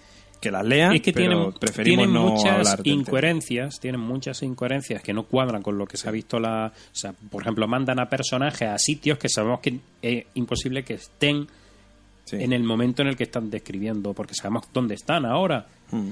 Y, y, eh, y otra serie de, de cosas, pero yo hay otras que cuando lo, lo leí, yo dije, pues mira, em, me cuadra, o sea, de acuerdo a lo que he visto y cómo puede ir la historia, tendría sentido. Porque al fin y al cabo, seguramente son teorías de la gente y son de gente que está viendo la serie, por supuesto, y, y puede acertar, puede Sí, acertar. ¿por qué no? Y ya te digo, yo he visto cosas ahí con las que estoy de acuerdo que es probable que, que suceda. Pero claro, tengo que morderme la lengua porque no quiero. Pero es cierto que luego, pensándolo mm, como nosotros lo pensamos, yo no lo no veo. Pero vamos, el que rey de la noche, ya te digo yo que fi- fil- supuesta filtración no sería el rey de la No, noche. no, es que no, yo no lo veo. Y si fuera el rey de la noche al final, sería como, tío, os lo habéis inventado por la cantidad de gente que está diciendo que es el mismo y sería un fanservice de esto que decimos, ¿no? De vamos a hacerle caso a los fans y vamos a hacer que sea el rey de Desde la luego noche. este, este rey de la noche no es. Sería otro, otro rey de la noche, el rey de la noche antiguo. Bueno, yo qué sé, ya veremos qué es lo que pasa con Bran, no lo sé, pero mira, mira como hilo, mira como hilo. Y hablo también de Bran, pero también hablo de Sansa y hablo también de Arya, porque eh, todos recordamos, mandamos un abrazo desde aquí a nuestra señorita Carolina Fraile, nuestra compañera, que está todavía de luto por la muerte de Meñique. Pero eso no, no ha participado hoy porque no podía. está vistiendo el negro. Está vistiendo el negro. Pues claro, mucha gente se ha preguntado después de esa muerte de Meñique, ese momento iba a decir que nadie se esperaba, pero bueno, te puedes esperar también un poco en el que Sansa manda a Arya a asesinar a Meñique, ¿no? Y muchos se preguntaban, ¿es que Sansa y Arya estaban en compi- estaban compinchadas al final? ¿Arya lo sabía todo? Pues también ha hablado nuestro querido Isaac Hempstead Wright. Ya acerté. En su momento dije que a mí lo más lógico es que, que lo Bran. vas a decir ahora mismo, Sí. que el, que el que el que sabía todo eso era Bran. Efectivamente. Y bueno, eh, Bran, para entendernos, Isaac Hempstead Wright, de- dice que realmente hicieron una escena eh, que claramente se eliminó, una escena corta con Sansa que golpeaba la puerta de Bran y decía necesito tu ayuda o algo por el estilo. Así que básicamente, por lo que sé, por lo que sabe mm, eh, Isaac Hempstead Wright, eh, la historia fue que de repente se le ocurrió a Sansa que tenía un departamento de cámaras de circuito cerrado, de estos en, en Invernalia, ahí enorme a su disposición y que podría ser una buena manera, pues, o sea, una buena idea consultar primero con él antes de destripar a su hubiera- propia hermana. Yo, vamos, yo en el montaje hubiera metido, si no era mucho tiempo eso, y hubiera incluso recortado un poco del Rey de la Noche flipándolo por ahí. Porque, vamos, ya se entendía lo que estaba haciendo el Rey de la Noche, no hacía falta ponerlo así, volviendo hacia la cámara con el dragón y Sí. ponerlo un poquillo más corto, porque es que esa parte ha llevado mucha gente, oye, y está, ¿por qué este cambio así de repentino? ¿Qué, ¿Cómo se ha enterado de, de todo esto? Entonces, gente supuso lo de Bran, otra gente se ha pensado otras cosas. Entonces, esa escena, si no era corta, era muy aclaratoria. Efectivamente. Lo cual, por cierto, por otro lado, eh, bueno, como termina diciendo eso, que, que decide consultarlo con él antes de, de destripar a su propia hermana, y bueno, pues va a Bran, a Bran y Bran le dice todo lo que necesita saber y ella se queda como, hostia, mierda, ¿no? Pero lo cual, esto nos estaría confirmando que Sansa quería matar a Arya. Pero dijo, espérate, que voy a preguntarle a mi hermano, no vaya a ser que Meñique me esté liando. O sea que todavía la muy lerda tenía dudas de si Meñique la estaba liando. Ah, porque es verdad que estábamos en esa parte del podcast que intentábamos no decir tantos tacos, ¿no? Sí, pero vamos, yo ya lo he dicho y lo dijo Nadia aquí con sus propias palabras. Sansa es una hija de puta. Gracias. Yo también lo he dicho en muchas ocasiones y esto pues nos estaría, digamos, reafirmando la teoría de que Sansa es una hija de puta o es tonta, porque es que has tenido que ir a consultar a Bran, que me parece cojonudo, menos mal que has consultado a Bran. Pero querida, date cuenta un poco también de que Meñique no es una persona de fiar y tú que estabas diciendo todo el rato, ay, es que Meñique no es de fiar, es que tranquila, que me puedo quedar con él a solas, que tengo... Pero luego has tenido que consultar a Bran para... Hombre, yo... Pero yo- David, porque, porque Sansa se tira un montón de tiempo sin saber qué coño está liando el otro, que está, se tira pastando por el campo. Sí, pero es que Sansa, en teoría, en esta última temporada, ella ya le decía a todo el mundo, no, no, yo sé que, que Meñique es un cabrón y que me la va a jugar en cuanto pueda. Coño, querida, si, Pero, tienes un oh, problema con David, Aria, empieza a sospechar. David, ¿Por qué ella es Meñique es un cabrón? Porque en la primera Bueno, pues temporada ve cómo coño Meñique traiciona a su padre. Pero del resto de pelis X, quitando con el perro, se ha perdido la mitad. Con lo cual es lógico, a ver, es una asesina de élite, por así decirlo. Te Antes de ejecutar, tiene que ser algo de no meter. No, pero una asesina te refieres a Aria, no a Sansa. Sansa asesina Pero- tiene pero- poco. Claro. Aria, no, Sansa es imbécil de nacimiento, o sea. Claro, Aria, yo, eso, eso es lo que estoy diciendo. Yo estoy hablando de Sansa. Aria, Aria no lo sé. Yo imagino que ellas, o sea, no lo sé, no. Aria sabía y le hemos visto que Meñique estaba tramando algo porque de hecho ella le siguió y tal y todo eso. Que luego era para pelearlas a las dos, pero la que no se entera de la movida fue Sansa. Que bueno, y de hecho, es más, subo la apuesta. Esta semana. Eh, de otra manera, a mí me sí. gustaría decir que Vale. yo no lo llevaría al extremo que tú has dicho de que Samsa ya quería matar a su hermana, ni mucho menos yo creo que pero se lo estaba planteando, por eso va a preguntarle a Bran. Si no se lo estuviera planteando, no, le No, preguntaría no, nada. pero no matarla ni, ni mucho menos. Yo no lo llevaría a ese extremo. Llevarla a un calabozo. A lo mejor. Bueno, pero ya es mejor. putear a su hermana. a ver, Mm. es que también es verdad que Sansa tiene que asegurarse de que la otra no sea un perro desbocado. Ujú. Sí, pero claro, si luego estás metiendo, hablando y contándole todas tus intimidades a Meñique, joder, querida, ¿por qué cojones haces contándole todas tus mierdas a Meñique? Hombre, porque Si hubiera la- sido- le había engañado a base de bien. Claro, pero es que ella se ha hartado de repetir en esta séptima temporada que no confía en Meñique. Y luego le hemos visto que dudaba y que hablaba con él y que le contaba todas sus movidas. Entonces, Mm. querida, en el fondo no. Sí que También- confiabas en él. Eh, también os voy a decir una cosa, desde mi punto de vista, Sansa es una ña límite. Vamos, que no es la más la- que no es la más Es posible, es, No, posible, es totalmente. posible que en el montaje a lo mejor eliminaran la escena Porque le han dado por precisamente, delante, por detrás, por arriba y por abajo. y precisa- todavía siguen precisamente, pa- eh, eh, los gamusinos. precisamente Totalmente. para que no quedara tan evidente eh, los fallos de de cómo se ha estra- estructurado este personaje. Querían dar una imagen de, de reina. Sí, digamos. de, de que se ha espabilado. Claro, claro. Y si ponían esa escena eliminada, decía, es que esta tía al final es lo que le dice el hermano, lo que le dice este. Claro, pero es que al final, pues si luego viene Isaac eh, Wright, este Bran, y te dice, pues mira, es que grabamos esto, pero luego no se sacó, pues coño, pues es que es tonta, básicamente. Pues bueno, Aparte de que subo la apuesta, como decía antes. Una defensora, ha salido en Twitter una defensora de Meñique, que se llama Hannah Loren, o a lo mejor se llama Carolina Fraile. Es el alto ego de Carolina Fraile. Claramente, Hannah Loren es Carolina, Carolina Freire, no tengo ningún tipo de duda. que se ha puesto a defender a Meñique y ha empezado a escribirle a Sophie Turner, a la actriz que interpreta a Sansa, eh, publicando una serie de mensajes de apoyo a Meñique, señalando que nunca le hizo daño a Sansa o que salvó a, a Sansa y a, So- y a Jon eh, ganando la batalla de los bastardos. Y eh, pues bueno, pues que Sophie Turner, o sea, Sansa le ha contestado diciéndole que no, que, que si les ayudó en la batalla para, cubrir- para recuperar Invernalia fue solo porque estaba en deuda con ella por la venta de los Bolton. Realmente, David, déjame de- darle hincapié al tono en que le escribe Sophie Turner. Sí.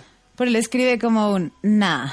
Solo de buena gana le ven- la vendió a los Bolton, quien mató a su familia, quien terminó torturándola, pero tu derecho, ¿eh? No hay daño hecho. Pues eso. Eso le dijo literalmente Sophie Turner a esta querida Hannah Loren. Pero es que luego siguieron. Luego siguieron, siguieron. ¿Qué más pasó luego? Luego, mm, Hannah Loren le recuerda y dice, no, pero lo que comentabas, ¿no? Que gracias a Meñique habían recuperado Winterfell y que había salvado a Sansa y a Jon. Que había y matado a Joffrey. que habían ganado la batalla de los bastardos gracias a él. A lo que Sophie Turner, muy polite, ella le dice, porque ella le preguntó a él, le avisó a él. Y él accedió porque la quería. Porque él se sentía dueño de ella. Pero porque, claro, la vendió a los Bolton. Eh, ¿Hace falta que diga algo más? O sea, que es chula hasta... Entonces, eh, Vale, eh. Sophie Turner es, tiene este tono dentro y fuera de la serie. A ver, eh, pero yo en el caso de Sansa y de Meñique, sí. a ver, yo lo veo de esta manera. Es el mal menor para conseguir algo mejor. Meñique utiliza a esta pobre criaturita porque como no le ha salido bien liarse con su madre, y ella, según intentan ponerte el vivo retrato de la madre, Sí. coño, lo que intenta es, como no pude con uno, Pues voy a ponerme a la pues hija. esto, claro, no puedo con el Básicamente. Real Madrid, coño, pues me llevo al Barcelona, ¿qué le vamos a hacer? Joder, Claro. criatura. Claro, no, es que es Pero así. tío, eh, protege sus intereses y a la par intenta mantenerla viva, porque el objetivo es estar con ella.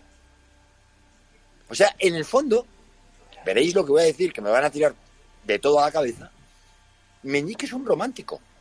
Pero es que ella misma No, nos no, dice, es que- él me quería a su manera. Claro, y de hecho él mismo lo dice cuando está hablando con Sansa en el Arciano, ya no me acuerdo en qué capítulo, le dice que él lo que quiere es conseguir el trono de hierro y ella sentada a su lado.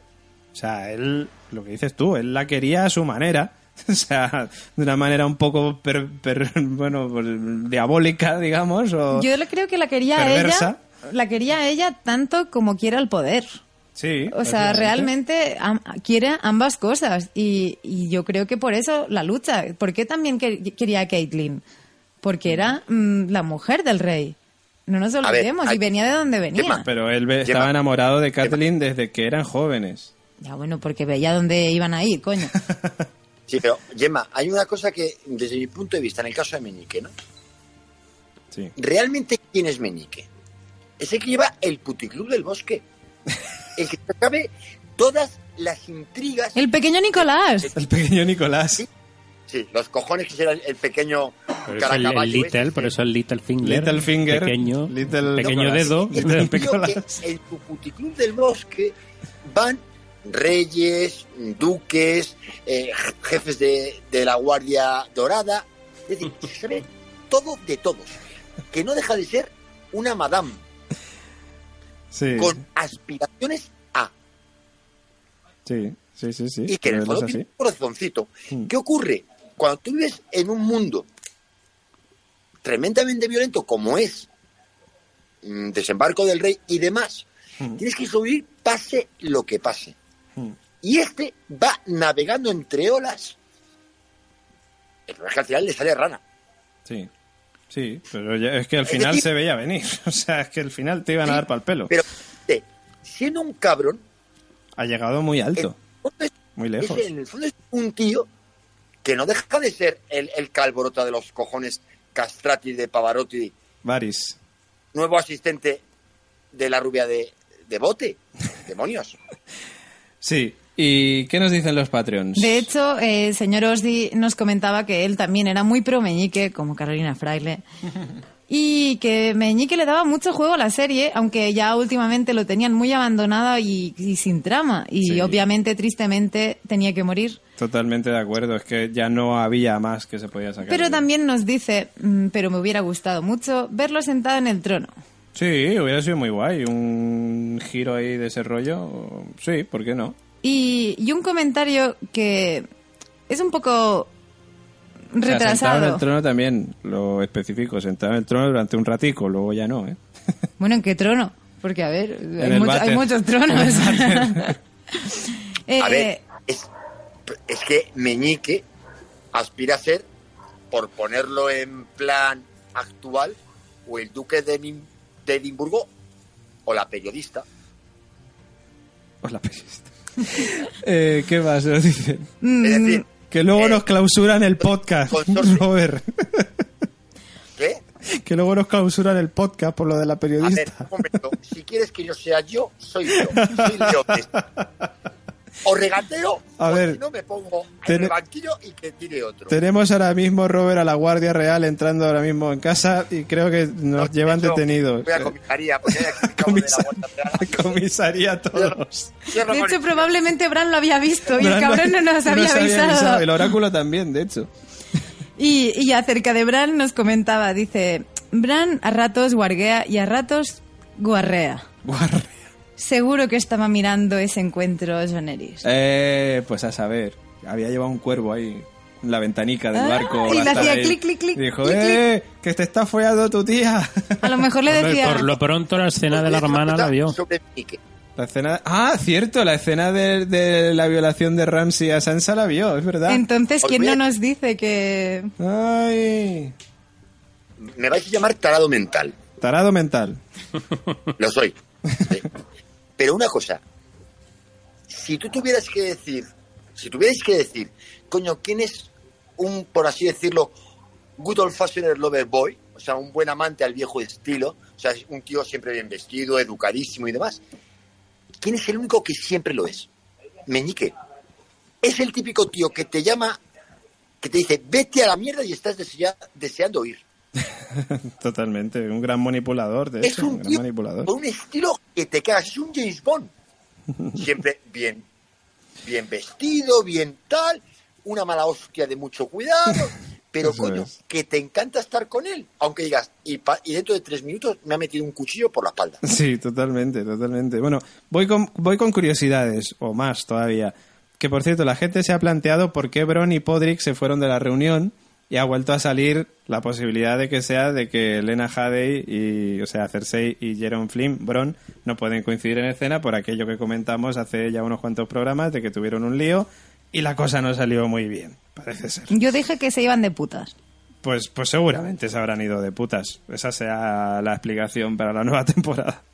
Has Luego- dicho un taco, Sí, bueno, y los que nos quedan. 5 euros. a 5 euros.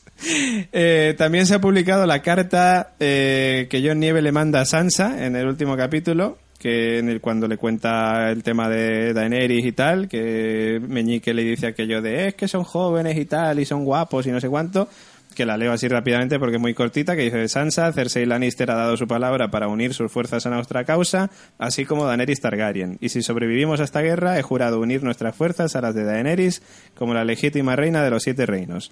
Ambos estamos de camino para organizar nuestras defensas sobre el terreno. Jon Snow, guardián del norte.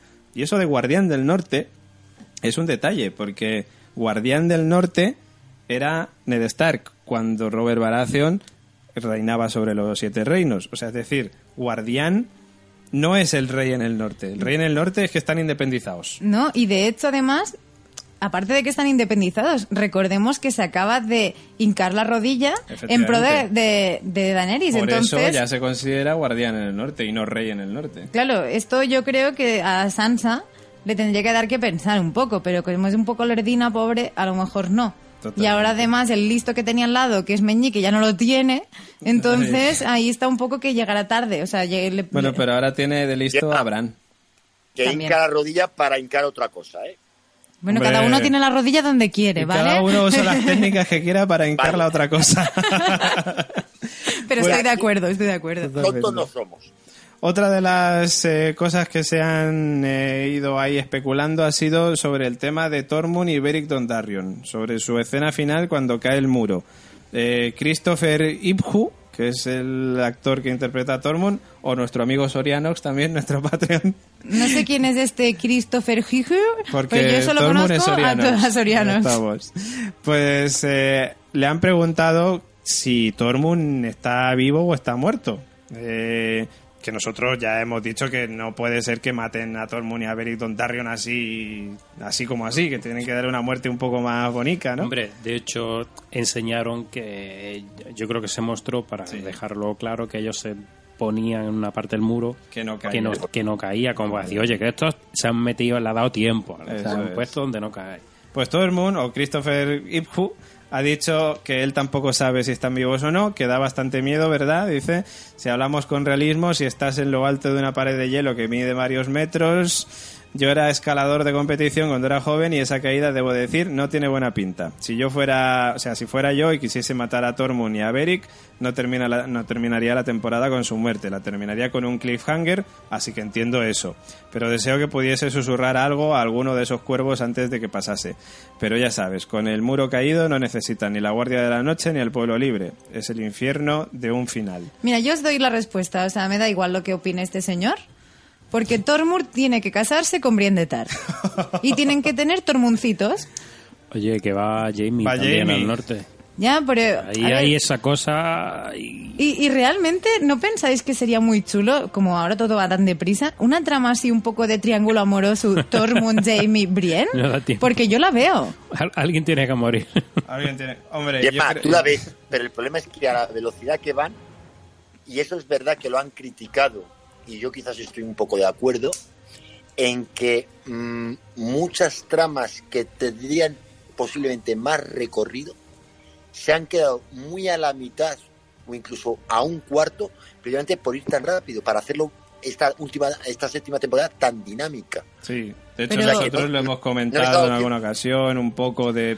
Pero Robert, rapidez. en este caso esta historia sería muy fácil. Tú ves un plano de los tres, ella en medio, Brienne, Jamie, Tormund, y luego ya ves a Arya Stark con la cara de Jamie, ya está. Ya te imaginas en la parte del medio, es que es así de simple. ya está. Hombre, es que si Tormund y Jamie se pelearan ahora mismo, yo apostaría por Tormund. Porque Jamie recordamos que, que tiene unas manos sola, o sea que Y la dignidad un poco por los la suelos. dignidad por los suelos también.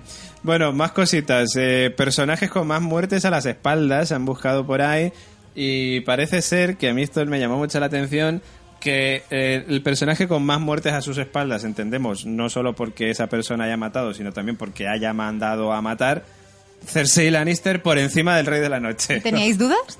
Pues no, no teníamos dudas, pero bueno, sorprende, ¿no? También, Un poco. también estamos hablando de personajes conocidos de. Porque el Rey de la Noche. Claro, sí, ¿no? Todos Claro. los muertos que no, tiene a no, su no, espalda. No, no, no, porque no son muertos, son revividos. O sea que Son ah, infectados. son- no vale. Entonces bueno. no son muertos de verdad, muertos es que no se Y levantan si los en revive teoría. luego, entonces no los está matando, está los Bueno, a lo mejor luego la estadística cambia. A lo mejor. Cersei pierde en el ranking. Claro, pensaba que si eso contaran, entonces. Eh, hay una cosa muy clara. Si el perfecto Maquiavelo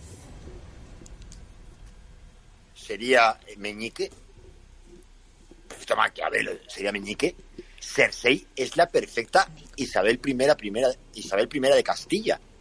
Porque Ángel también como se las curraba la piba, ¿eh? Mm, sí. O Eh, sea, el- ya está. Ay, no, que hoy iba a hacer spoiler. No hagas spoiler, spoiler, eh, no, da igual, por si acaso no lo hagas, que es que como ya lo hemos dicho, que las filtraciones son falsas, entendemos, pero por si acaso Pero no yo- las vamos a yo, decir. Yo, ya sabe David que yo te propuse comentarlo. Es que, para no limitarnos, como una teoría más. A ver, es que hay una teoría que dice que Cersei no termina como Isabel I de Castilla, sino que termina como María Tudor.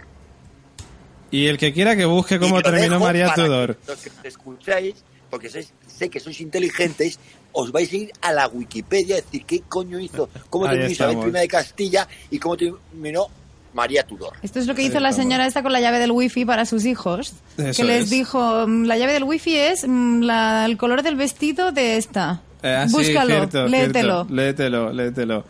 Eh, otra de las cosas que quiero comentar así rápidamente es qué personajes al final de la séptima temporada tienen las armas necesarias para acabar con los caminantes blancos, porque recordamos Ninguno.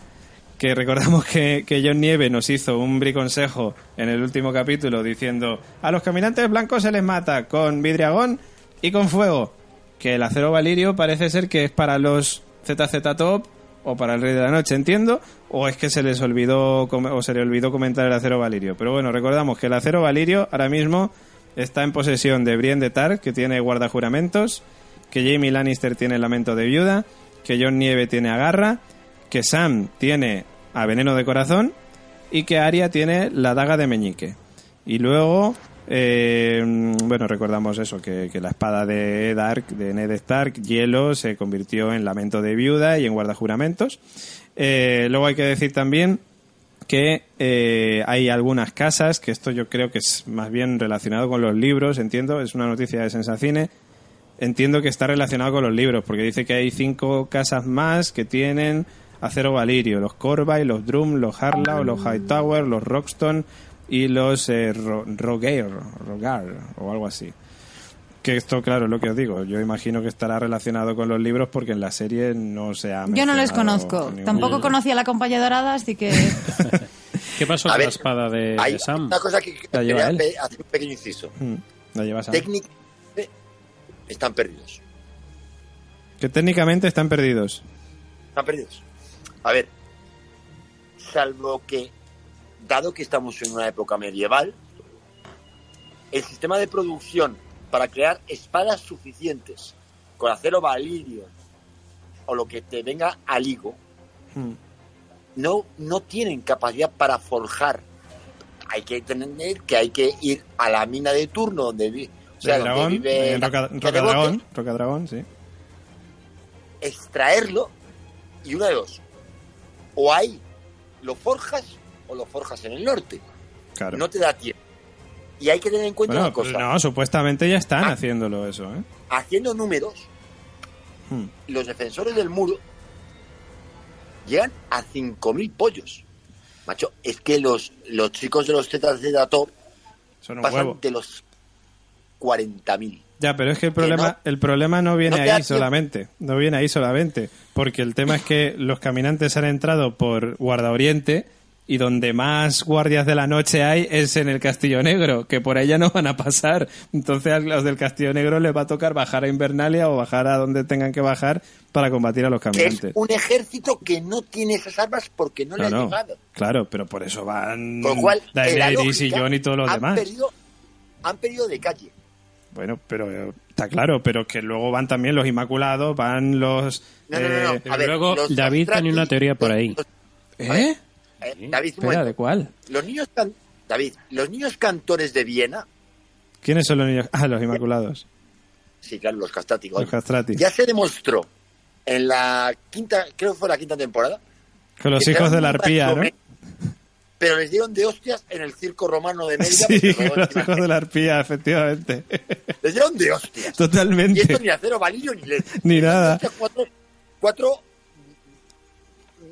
perroflautas que andaban por ahí haciendo- Bueno, pues eso. ¿Qué, cuál- a, qué, a qué teoría te referías, José Luis? Tiene que ver con la compañía dorada y una Cersei que no es Cersei mandándola a ayudar al norte. ¿Sí? ¿Yo tenía esa teoría? Sí. No me acuerdo yo de eso. ¿Te acuerdas que dije yo que quien iba a matar a Pero Cersei ¿qué? era... Euron. José No, Luis, no. tú juegas No, Aria. Espera, espera, Robert, espera Era- que estamos hablando. Era Aria. Y tú me planteaste que Aria, con la cara de Cersei, mandara a la compañía dorada Ah, sí, claro, es cierto, esa teoría de que Arya podía ir a matar a Cersei y una vez matada a Cersei podía mandar a la compañía dorada a ayudar a luchar contra, contra los caminantes, teniendo en cuenta me que aparezcan. dando la razón en lo que yo digo. aparecer. Esto está basado en las peleas de la casa de Trastamara. ¿Que había caminantes blancos Porque- en la casa de Trastamara? No, pero hay una tal, eh, ¿Cersei Lannister? no, Sansa, ¿Sansa? Un ¿Cómo que Sí. Sansa? un capitán español Sí. que realmente, o sea, llegó a quedarse a un kilómetro de Londres. En plan psicópata, o sea, Sansa. Odio a esta gente porque me han hecho, oh, perdón, ser- eh, Sansa no, la, la Aira. Aria. Aira. Ese es un sintetizador de Roland, ¿eh? Como Marta. Marta Aira, efectivamente. Vamos un abrazo. Es un sintetizador de Roland. Oye, tenemos a Nico por aquí con nosotros. Nico, ¿nos oyes? Los oigo. Eh, acabamos con el tema de las armas porque, bueno, recordamos que el fuego, el fuego evidentemente lo tenemos representado por Drogon y por eh, Raegal, que son los dos dragones que le quedan a Cersei, eh, a Cersei, a Daenerys, y el vidriagón, que ya sabemos que están ahí los, los mineros ahí sacando vidriagón por un tubo y que bueno, y que la idea es llevar todas esas armas de vidriagón a Invernalia para que los Inmaculados y los Dorrakis y todo y la gente del norte de, de todas las casas del norte y Liana Mormon eh, también lleven su vidriagón encima. Eh, más cositas que quiero comentar que en una de ellas, por cierto, es eh, las eh, grandes preguntas que se quedan un poco sobre este episodio final, que son unas cuantas, de hecho, o sea que... Pero bueno, las vamos a comentar rápidamente. Tampoco Yo, si queréis, os la leo muy deprisa y me contestáis, así como Venga. de en modo oráculo. Sí, Venga, no. Vale. ¿Están muertos Tormund y Beric Dondarrion? No. No. Sí. no, pero lo mío es por joder. No, no, Aquí no, musiquita y todo para que, que era el momento. Perdón, me he venido arriba. Ya sabes que me pasa a veces. Por- Eh. pero, pero espera, espera. ¿Por qué no? O sea, ¿por qué sí? ¿Por qué? ¿Por qué no? O No, sea, no, he no. dicho ¿Por sí, qué pero no? por ¿Tú, joder. has- tú has dicho, Robert, sí o no? He dicho sí, pero por joder. No ah, vale. por- pero Nico ha dicho que sí. Yo no he dicho nada. Ay. no- Ah, vale, no has dicho nada. Vale, vale. Pues sí o no, Nico. Nico, perdona- Perdona un segundo. No están muertos porque, Que ya lo hemos explicado. no, conozco las series norteamericanas y el garrulo, al estilo tiburón, muere pero en el último segundo. Eso es. Y eso, pues, pues seguramente, porque Beric este- fijo que la te palma. Episodio 7. Ahí estamos. Nico, Yo creo que han estado siempre muertos. Lo que pasa es que ¿cuándo vosotros nos vais vamos a otro ritmo. Popa? Nico, ¿cuándo nos vamos tú y yo Todo era un- sueño de Bran. Han estado siempre muertos. Venga. eres de los nuestros. Gemma, continúa. ¿Qué más preguntas Vamos a tenemos? flipar. ¿Hacia dónde se dirige Jamie Lannister? Eh, hacia Invernalia, ¿no? Hacia el norte. Sí, Claro, hacia el norte de Invernalia. Hacia el norte. Ahí estamos. Nico. Yo creo que no lo sabe ni él. No lo sé. De- Estoy completamente de acuerdo con Nico. Va sin rumbo. Va hacia el norte porque le dan o por delante o por detrás a elegir. Pero mejor por, por Hombre, delante. por mejor por delante, ¿no? Con los caminantes, que lo voy a venir por lo menos. Otra pregunta. No, ¿Qué no, significa no, la- una jo- No, no, no, otra pregunta. ¿Qué significa la cara de Tyrion al ver la Johnny Daenerys? Joder, Ya ya lo lo hemos hemos dicho. explicado antes. Siguiente. Bueno, Eh, hemos especulado antes. ¿Ha desaparecido Joder, por- Sendry? ¿Cómo? Gendry no, no. ¿Ha desaparecido Sendry? No, no. Va a volver a aparecer. Para Ya hemos casarse comentado con... con Para casarse con Sansa. O con Arya. Yo defiendo Con con, Arya Arya. no, que todavía. es muy chica. Pues yo defiendo con Arya. ¿Por qué con Targaryen? Perdón. Perdón, Nico. Yo no entiendo la pregunta.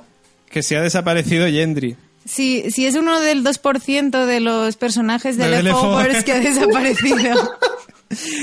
Oh, estamos fatal hoy. ¿eh? Yo creo que si Gendry ha desaparecido, la pregunta es si sigue remando otra vez, ¿no? Y ya no lo vamos a volver a ver hasta el final. No, ahora correría. eh, Ahora correría. eso, Nico, a eso te puedo responder yo. Dime. Es el spin-off del náufrago de Tom Hanks. Gendry, Él sigue remando. sigue remando.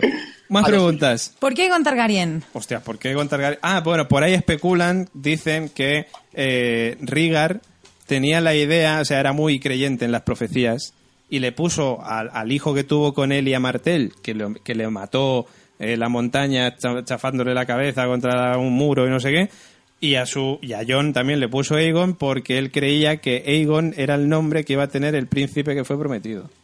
Es la teoría que han A dicho ver, por hay- ahí, ¿eh? No sé. A ver, eh, No David, mía. hay una cosa, desde mi punto de vista, que, que yo lo entiendo, me ha ocurrido a mí, y luego si te la ves, como hice yo este verano, un poco en plan ese vídeo que pillé, ¿verdad?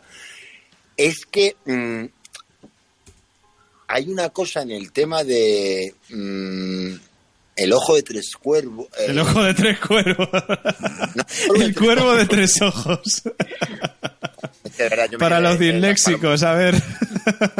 las palomas mensajeras, ¿no? Pero bueno, hay muy al principio, entre la primera y la segunda temporada, una parte muy a analizar de lo que es mitología casi céltica.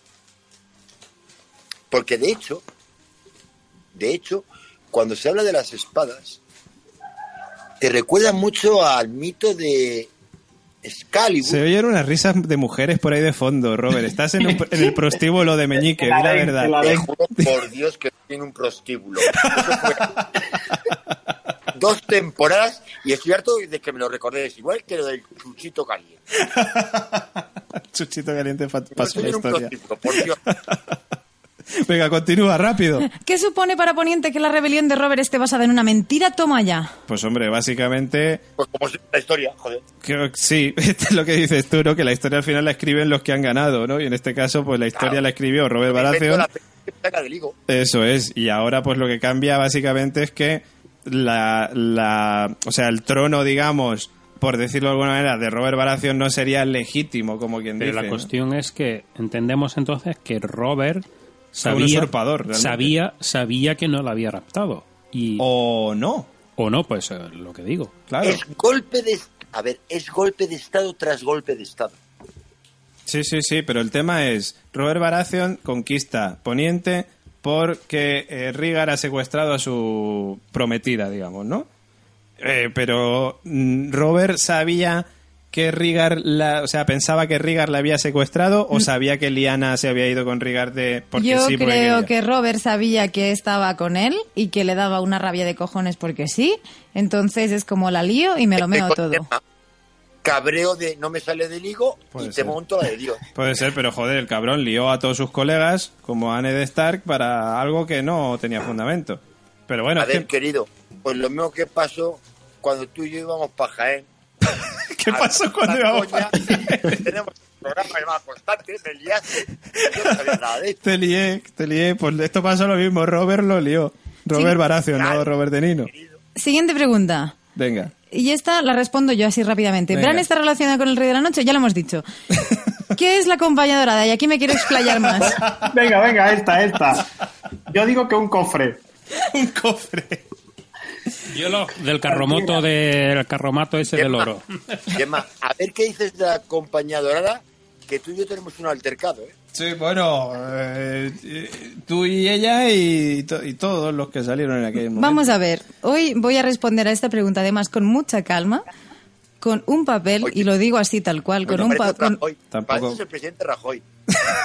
con un papel, fuente Sensacine, Venga. en la que dice, ¿qué es la compañía dorada de la que habla Cersei, señoras y señores? Fuente Sensacine, por favor. Eh, volvemos a dejarlo claro. Igual que en su momento dijimos Hielo y Fuego Wikia, ahora dejamos claro que Sensacine es la fuente. Fuente fiable donde las haya. Donde las haya. La compañía de oro resulta un grupo de 20.000 hombres, caballos y elefantes, creo.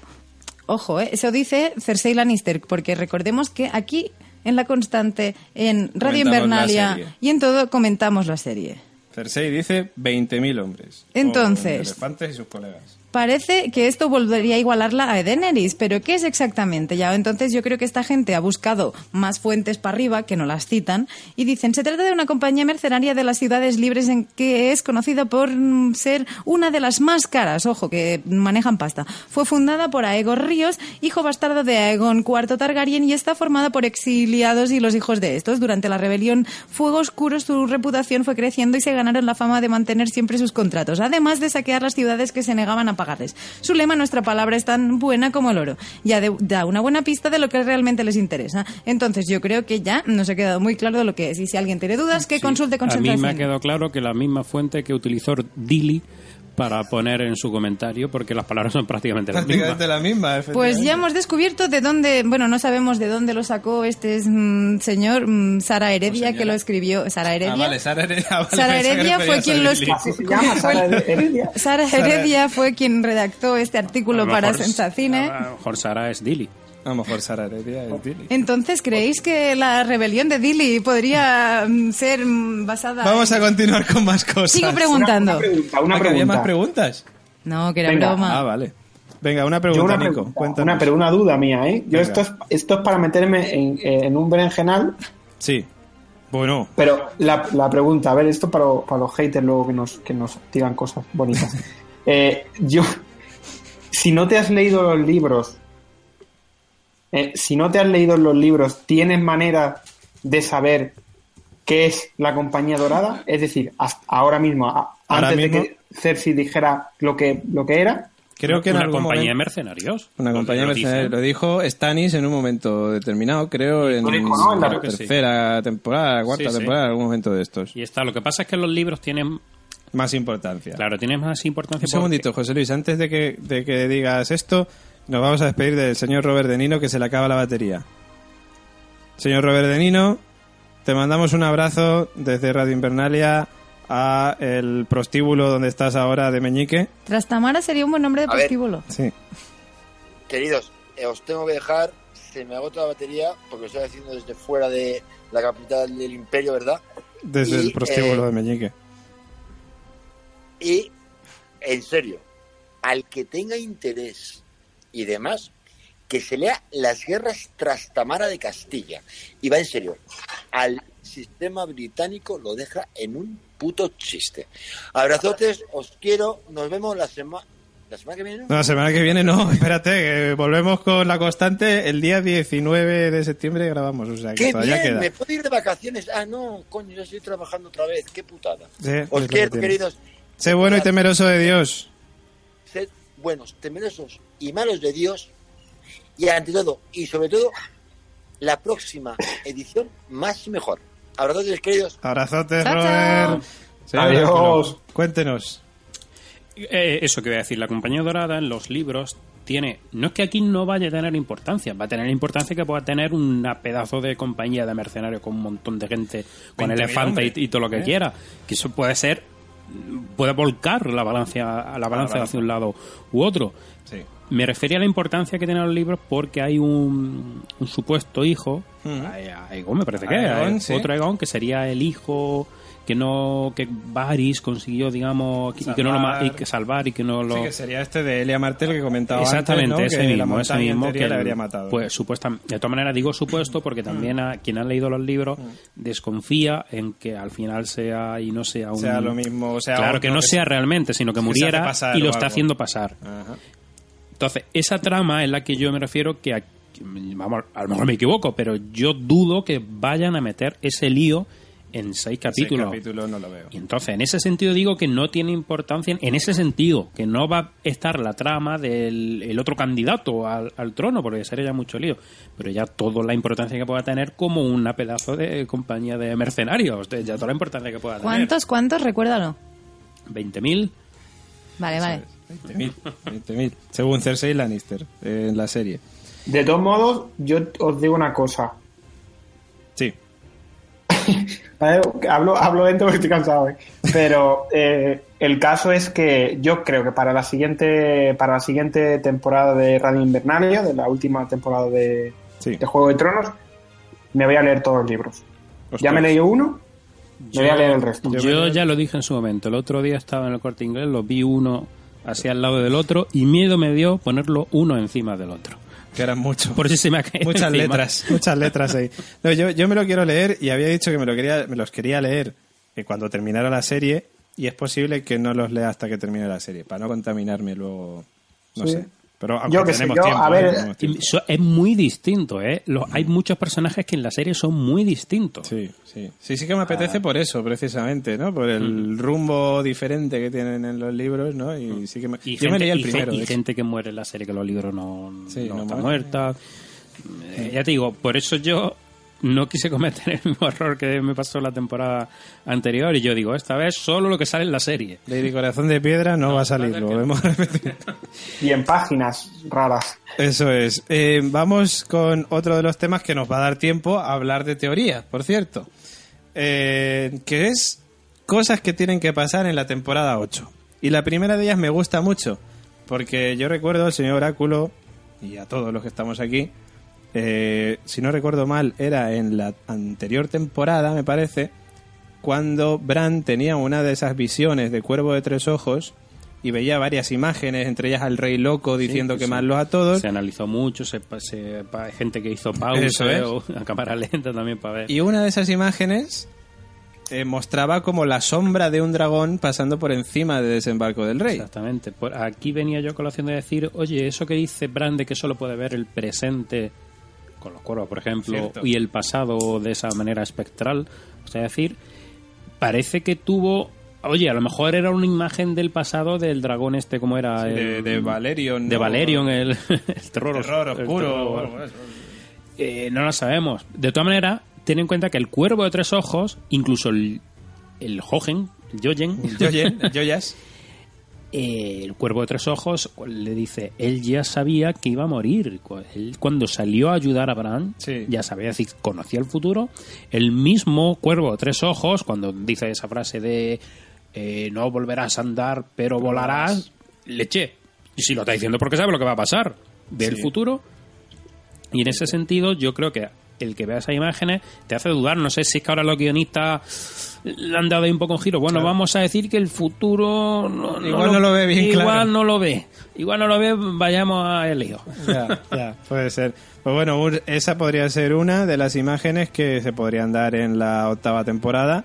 Eh, luego también, otra de las cosas que nos podemos esperar, o no, es la muerte de Cersei. Sí, Recordando el tema de las profecías de Maggie la rana con el tema del baloncar y tal, que ya dijimos que en la serie la frase del baloncar no, No se llega a decir. Con lo cual los guionistas pueden hacer lo que les da Y es que ya te digo, yo. Baloncar, mm, si se- expresamente no se menciona es porque en la serie no va a ver Baloncar. O sea, si, es- si hay alguien que es un hermano menor cualquiera de, de cualquier sitio de, de Poniente, es que claro, es que es que es una predicción muy de bruja. de estas ambiguas que es que puede ser mucha gente. Porque encima no era, era una palabra neutra, según los estudiosos nos dijeron una de- vez, que de puede ser hombre o mujer. Solo sabemos que el her- hermano pequeño además no tiene por qué ser más pequeño, porque hubo un comentario la semana pasada, me parece que fue en Nivox, que me decía, es que puede eh, ser Aria o puede... Digo, pero también puede ser Bran, que es más pequeño todavía que Aria. claro. o, puede- o sea, solo podemos descartar a los que son un solo hijo o, que, o- y a todos los hijos, hijas mayores. Claro. Pero eso es que prácticamente no te dice nada. ¿y si eres el del medio como Sam Tarly? Pues como sería pequeño, ¿O era el mayor? Es que ya te Sam digo... era el pequeño, creo. Pero Su bueno, hermana era más pequeña, yo creo. Ah, pues sí. Pero bueno, el- tiene que ser el pequeño pequeño o simplemente ser más pequeño que uno. uno. Básicamente es cualquiera puede matar a Cersei. Exactamente. Si es que Por muere. eso digo que es irrelevante el tema del baloncar. Claro que va a morir, joder. Es irrelevante. De hecho, Tengo ya, dije en su momento que para mí va a ser área porque está e- e- era su objetivo. Simplemente se ha desviado un poco, pero va a volver a su objetivo. ¿Te imaginas que al final no muere?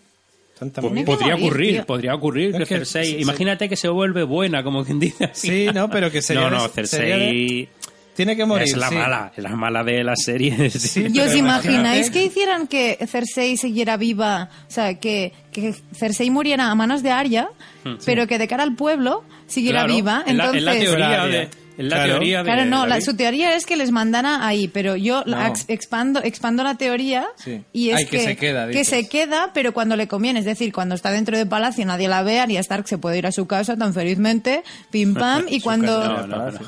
Sería ¿Eh? una movida. Pero molaría que te cagas. Sí, claro, molaría, pero sería una movida. Sí, eso es lo que dice David, no es demasiado lío.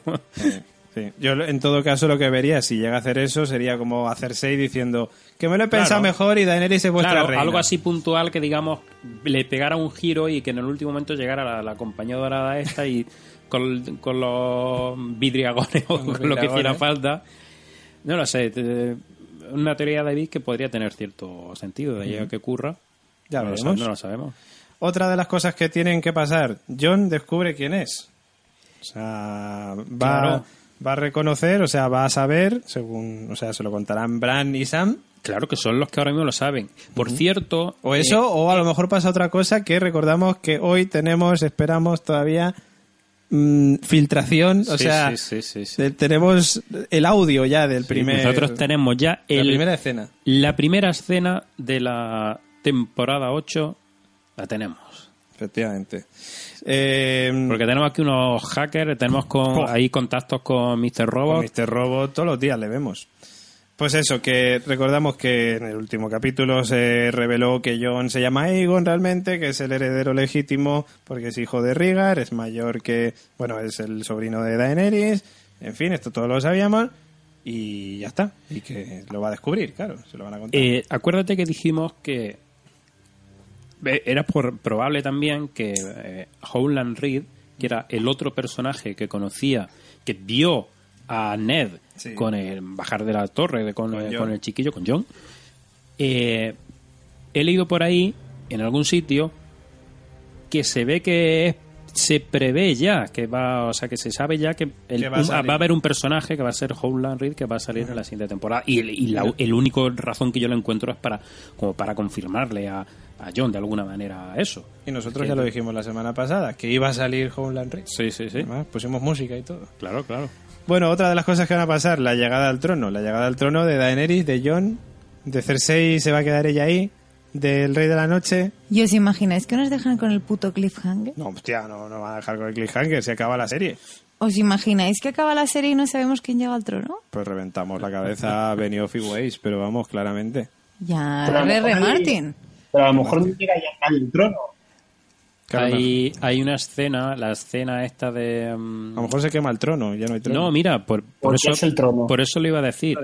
Que, que la escena esta de cuando está eh, Daenerys en la casa de los Eternos, esas visiones que tiene, que creo que la hemos comentado en algún momento, no hace mucho, eh, tiene una visión en la que el trono de, bueno, toda la, la sala donde está el, el trono de hierro, pues está, Sí, está como reventado, el techo Sí, caído, el techo ¿no? caído, pero y Nieve congelado y sí. nieve ya completo de nieve. Que ya hemos visto ahora cuando Jamie se iba, que ya empezaba a caer la nieve. O sea, se está pronosticando ahí en esa visión de alguna manera que.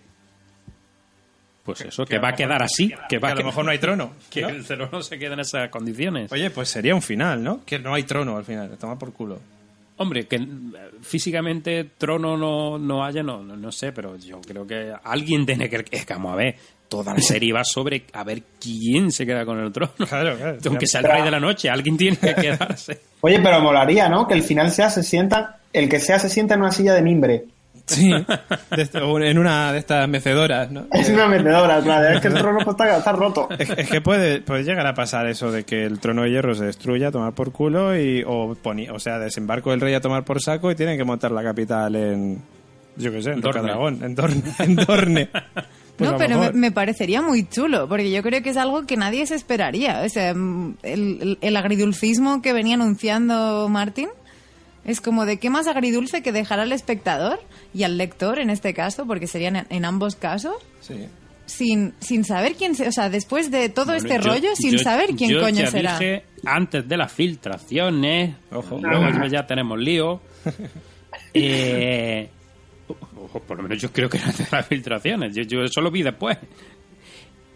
Que yo elijo que va a tener Daenerys. Daenerys con Jon es a quien yo veo de al final de cada... O sea, yo dije que tanto Jon como Daenerys iban a morir. Y que se iba a quedar Tyrion con el, con el hijo que tuviera Daenerys eh, como un regente, digamos. Sí, de- sí. Va, un- un- una cosa. Sí. Ya que, que habláis de eso, que, que es una cosa bastante interesante, eh, re- por lo que parece, ¿no? Una de las, una de las teorías que, que, que inunda Internet es el tema de que Daenerys se puede quedar embarazada, ¿no? O que puede Sí. estar ya, ya mismo embarazada. Bueno, y de internet Fue- fue- y es que Radio fue- Invernalia. es que fue un ya- fallo, yo creo que fue un fallo de la serie, porque es que no se menciona explícitamente la serie.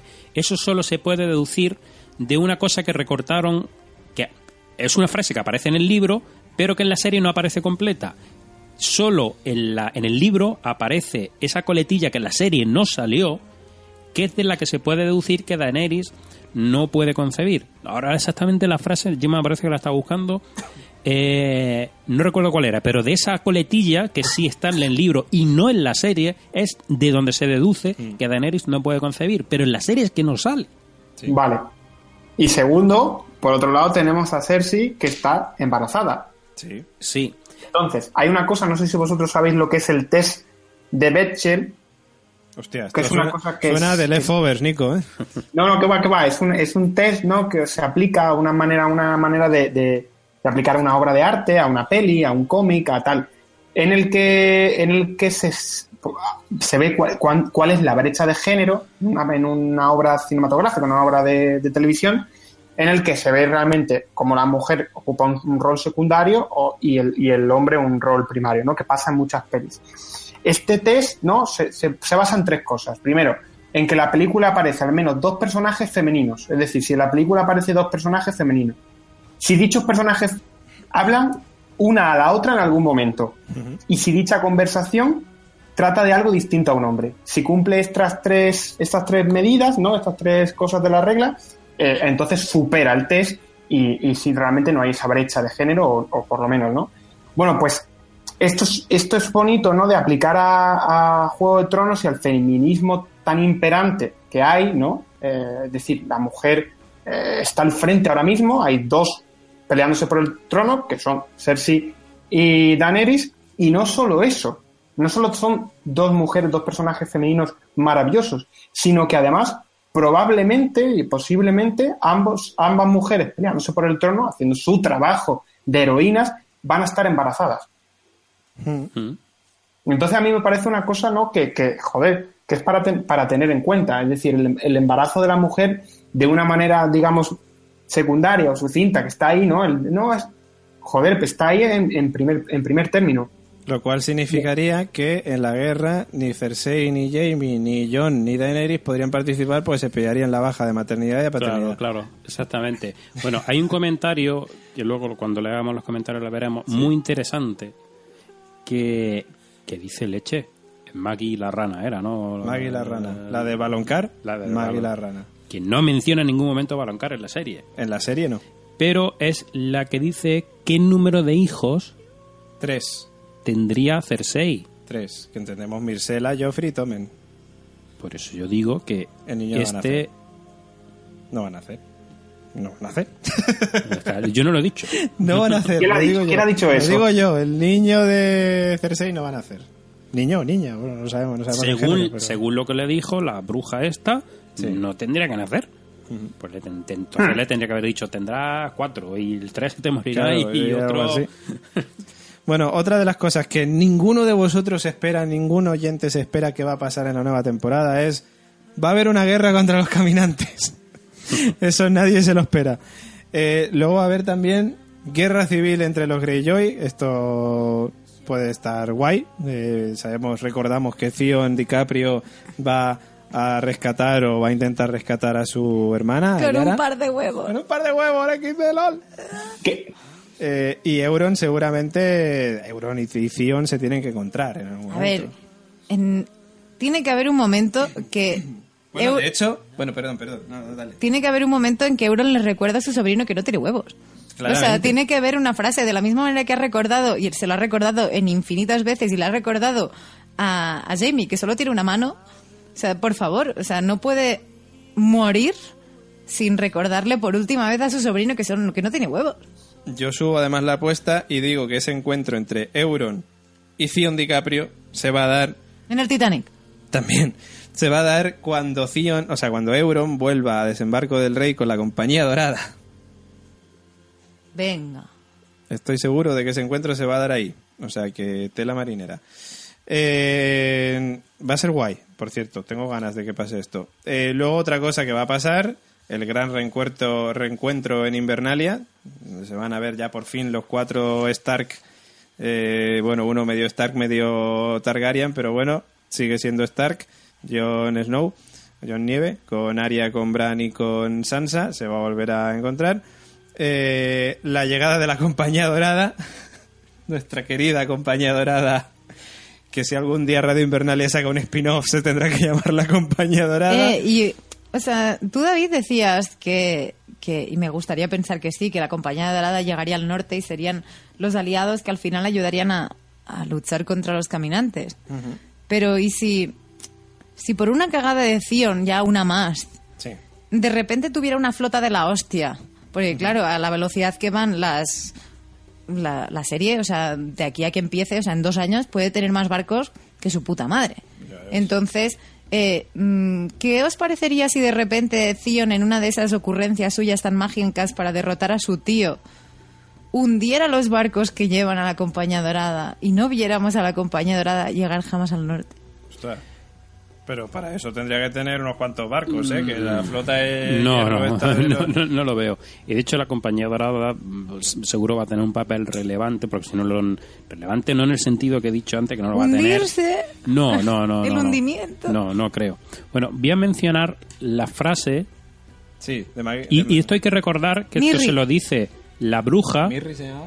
La, la bruja se lo dice a Daenerys cuando Daenerys le pregunta, oye, ¿cuándo Drogo, que está allí al sol, que, vegetal, dice, ¿cuándo volverá a ser el mismo? Y entonces la bruja le dice, en relación a esto, ¿cuándo Drogo poder- volvería a ser el mismo? Dice, cuando el sol salga por el oeste y se ponga por el este, y como algo imposible. O como diciendo nunca, dice, cuando los mares se sequen y las montañas se mezan como hojas al viento, hacia algo imposible también, como diciendo nunca. Cuando tu vientre vuelva a agitarse y des a luz un niño vivo. ¿Por qué eliminaron esta frase de la serie? Porque si en algún momento Daenerys tenía un, un, un hijo, ¿qué significaba? ¿Que iba a venir Drogo, iba a revivir Drogo, iba a ser el mismo? Sí. No la incluyeron por eso. Claro. Porque sabían que Daenerys en algún momento iba a tener Iba un hijo tener y no iba a tener sentido entonces. Efectivamente. Pues sí. El que a lo mejor no lo vio fue Martin. o a lo mejor Martin tiene previsto resucitar a Khal Drogo. o yo sé. ya digo, yo me refiero a la serie y esto está sacado del, del libro. O sea, en la serie, la última parte de cuando tu vientre vuelve a agitar si des a luz a un niño vivo, pues eso no se menciona en la serie. Pero claro, han continuado en la serie como, como si Daenerys, como decías tú, se hubiera leído el libro. Efectivamente. Bueno, eh, otra de las cosas es la lista de Aria, que no sabemos si todavía le queda gente. Recordamos que en la lista de Aria todavía quedan, queda Cersei Lannister, eh, queda la montaña, queda el perro, que bueno, está claro Ah, que al perro no, le, claro, al perro no le va a matar por más que lo tenga en su lista. Queda Melisandre, queda Beric Dondarrion, que tampoco veo que le vaya a matar. Bueno, Zoros de Mir ya no queda porque Joaquín Reyes, nuestro querido Joaquín Reyes, ya está en otro mundo. Está con el Señor de Luz. Y le queda ser Ilin Payne, que recordamos que ser Ilin Payne es el verdugo real de Poniente y que no sabemos qué va a pasar porque eh, en la vida real Wilco Johnson, el actor que interpretaba a Ser Ilin Payne, eh, músico por cierto también y actor, eh, tuvo que retirarse de la serie porque tuvo diagnosticado un cáncer de, un cáncer de, de páncreas, estoy yo aquí disléxico, cáncer de páncreas, eh, pero bueno, que por, cierto, que por suerte lo superó, superó la enfermedad, así que a lo mejor podría aparecer y hacer, un cameo, aunque realmente en Eileen Payne, por Pero lo menos aquí- en la serie, nunca ha sido tan, tan relevante. Aquí ¿no? los importantes de la lista tenemos que ver quién son. Tú mira Pues, quién hombre, es el o la Cersei. importante de la Cersei. lista. Claro, y de hecho, lo O importante sea, de toda la la lista no hay tiempo para la lista, no hay tanto tiempo. Y además, en esta lista también se incluye el duelo que estamos esperando todos y que comentábamos que probablemente iba a pasar en, la, en el final de la anterior temporada, que es el, el duelo entre montañas. El Entonces, eh, esto se van a matar entre ellos. A lo mejor queda uno que estaría guay que quedara el perro o no, pero para el caso se van a matar entre ellos. Entonces es, mm, como decía ella, me da rabia que ya haya gente muerta porque me han quitado el curro, pero oye, pues mira, si están muertos ahí queden. Entonces, mm, esto ya está. Mm, el resto, mm, yo creo que este señor va a pasar sin pena ni gloria, o a lo mejor le irá a buscar y un cuervo de Bran le dirá que está muerto. Eh, no murió con la explosión de... De- del fuego valirio. que realmente yo creo que, como decimos, lo importante de la lista de Aria a día de hoy Cersei. es Cersei, sin duda. Y más motivos para mi teoría de que Arya pueda matar a Cersei y ponerse su cara y a lo Sí, mejor que- hacerse con que la dorada. Estratégicamente sería, estaría muy bien. Mm. Luego, bueno, el futuro de Gendry, que ya veremos. Aquí ya hemos apostado por una boda con Yo lo Sansa. veo, yo lo veo. Podría estar bien. Eh, O sea, el- que si tengo que cansar a Sansa con alguien, ¿con quién va a ser? Además, yo creo que Sí. los dos tienen las mismas pocas luces. El bebé de Cersei que ya hemos comentado, que veremos si le da, si da luz o no. Eh, y luego el tema Melisandre. ¿Qué pasará con Melisandre? Ay, Esa es otra de las Melisandre. cosas que, que, que algo pasará, Hasta, hasta un tema le he hecho a Melisandre. Está un tema, efectivamente. De hecho, qué, qué- qué bien hilado, señor Oráculo. Qué bien hilado. qué bien hilado, porque es que eh, ya lo decíamos la semana pasada y ya lo hemos dicho hoy, eh, que, que teníamos varias cosas preparadas, varias, sor- varias sorpresas. Y una de ellas es que nuestro querido señor Oráculo tiene nuevo tema. De que le el gusta- nombre, el nombre ya te estoy dando una, una teoría, te estoy haciendo como una predicción. Totalmente. Solo, o sea, solo ya- con el título ya de... con el título te pone predicciones. O sea, el señor Oráculo es así. Llega a estos niveles de oraculismo. Y el tema se llama Melisandre Sacrifice Herself. O sea, Melisandre se sacrifica a sí misma. a sí misma. que ahí tienes al oráculo ya oraculeando incluso con sus temas. Me voy del podcast. Seguramente muchos haters estén contentos, pero me voy. Después de esto, ya me voy. Y si os parece, vamos a escucharla, pero ya. Viene siendo ya.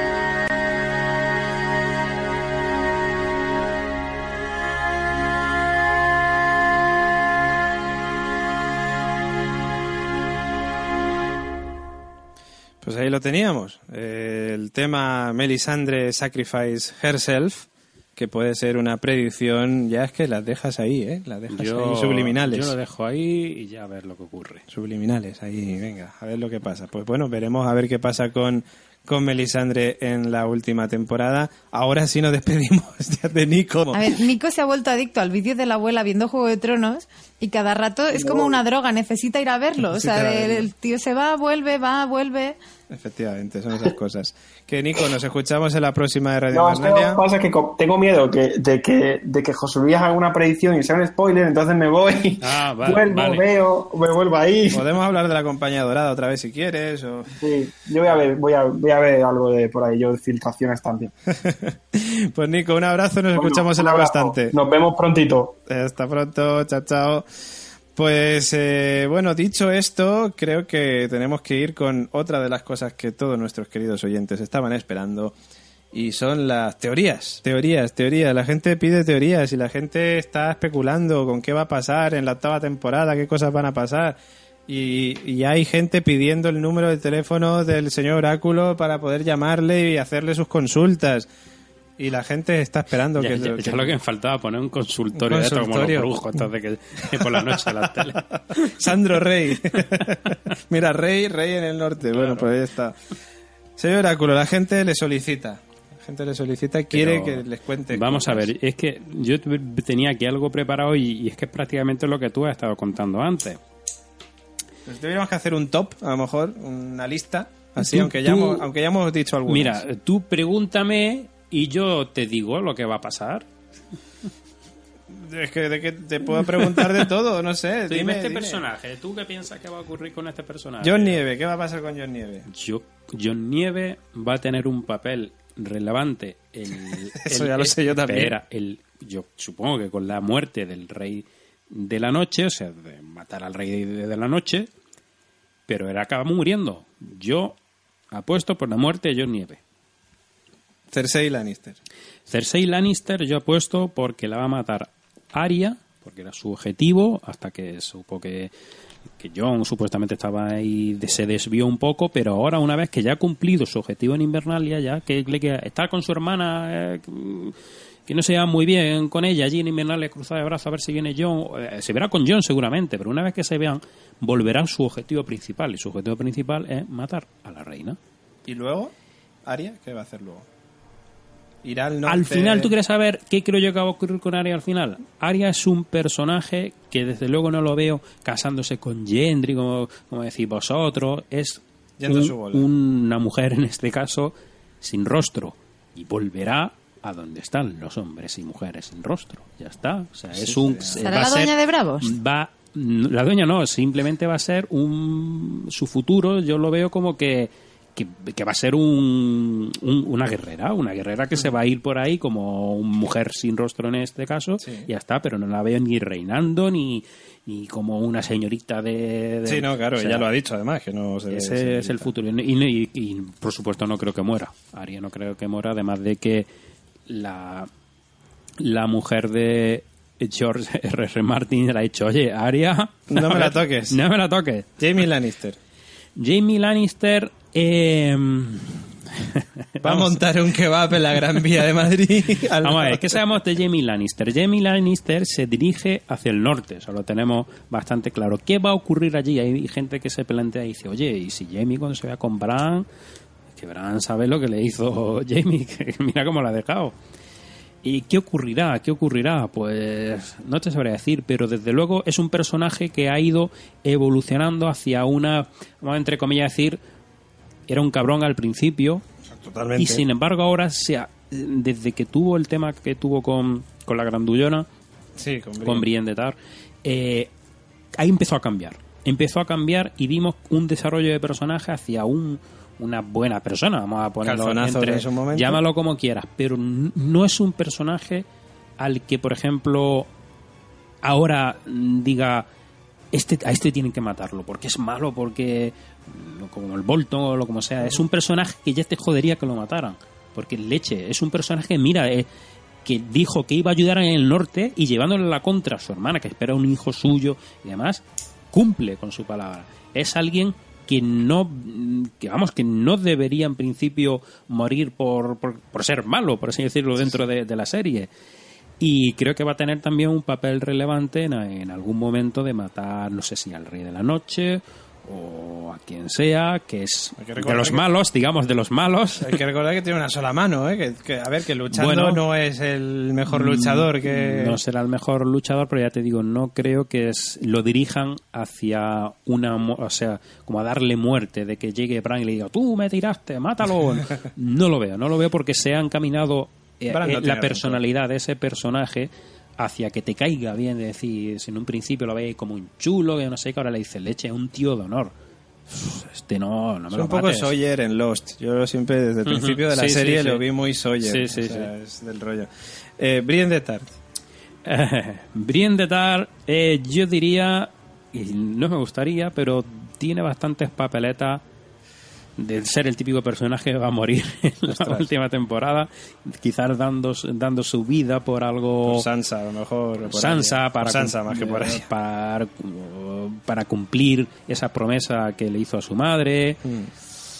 No lo sé, yo ya te digo, yo lo veo con... La octava temporada tienen que cargarse personajes Sí, principales, claro. porque esta temporada no ha habido esas cabechinas de personajes principales que están acostumbrados, no tiene ya Juego de Tronos. Y, y van a tocar en la última. En algún momento, pues van a. Esto tiene que ser de nuevo el juego de tronos que todos recordamos de decir, me cago leche, ¿cómo han matado a este? Bueno, Y- vamos y con- esta podría ser una candidata. Vamos con dos más, porque podríamos hablar de todos, pero si no sería un lío. Daenerys. Daenerys muere. A ver. Sí, sí. Daenerys muere dando a luz al hijo o hija de que va a tener con Jon.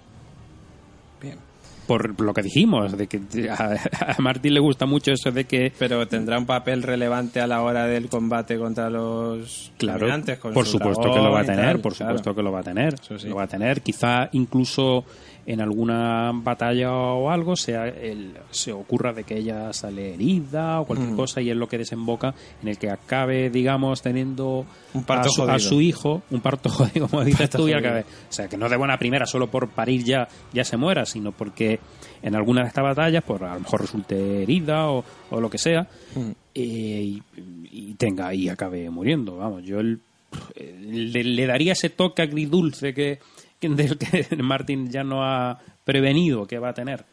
Y por último, Bran.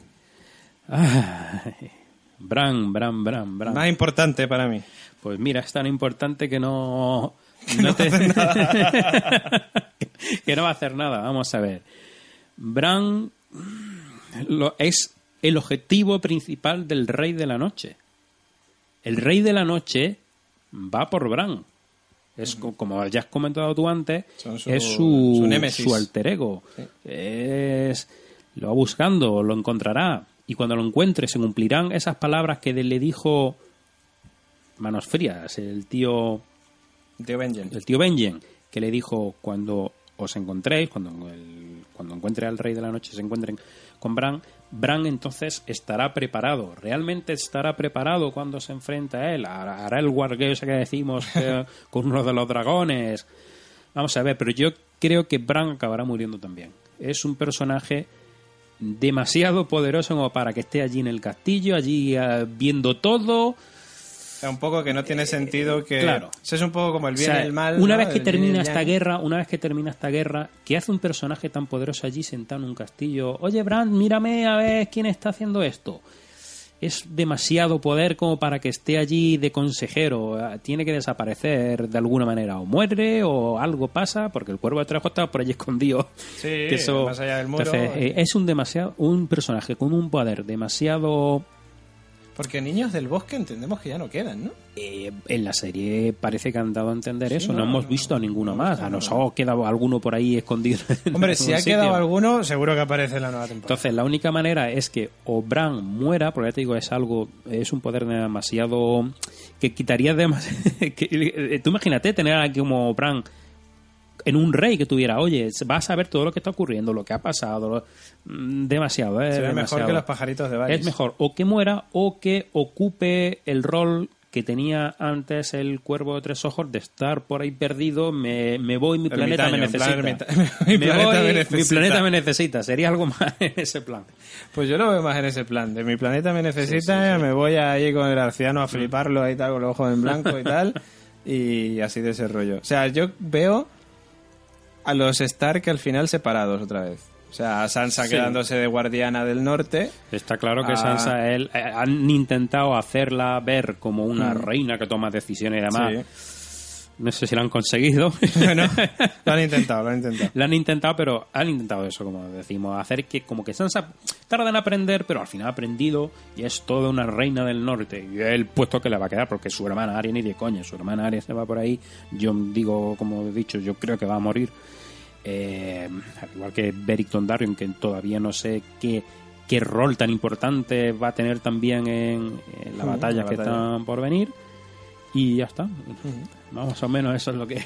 Pues bueno, que son unas cuantas, ¿eh? Tenemos aquí unas cuantas cositas en mente para la última temporada. Y llegados a este punto, pues ya no nos queda más que despedirnos. Despedirnos hasta dentro de un año y pico. Bueno, que a lo mejor hacemos algún especial entre medias hasta que llegue esta larga espera, que es con la larga noche, pues aquí es la larga espera hasta 2019, eh, presumiblemente que se estrene la última de las temporadas, ya al final, con esos seis capítulos, que, bueno, pues según Kit Harrington, ya lo decíamos la semana pasada, espera que sean de duración larga, de, extra, de larga duración, y además Kit Harrington decía que le molaría eh, que se estrenara en cines, o sea, que se hiciera en cines, que esto también molaría mucho, y yo estoy convencido que más de uno iría a verlo al cine. O no, yo qué sé, pero vamos, seguro que más de uno iría. Yo iría. Oye, mientras no hagáis lo que en la página de Facebook de HBO, pues cuando publicita, para que la gente, pues en fin, se, se haga socia, cuando- que son 7 euros, me parece. Sí, Ya digo, como paga mi hermana, pues, pues decía uno, le responde al que lleve las redes sociales de HBO, sí, cuando termine Juego de Tronos me voy a hacer socio para verme todas las temporadas del tirón por, por 8 euros que me voy a dar de baja.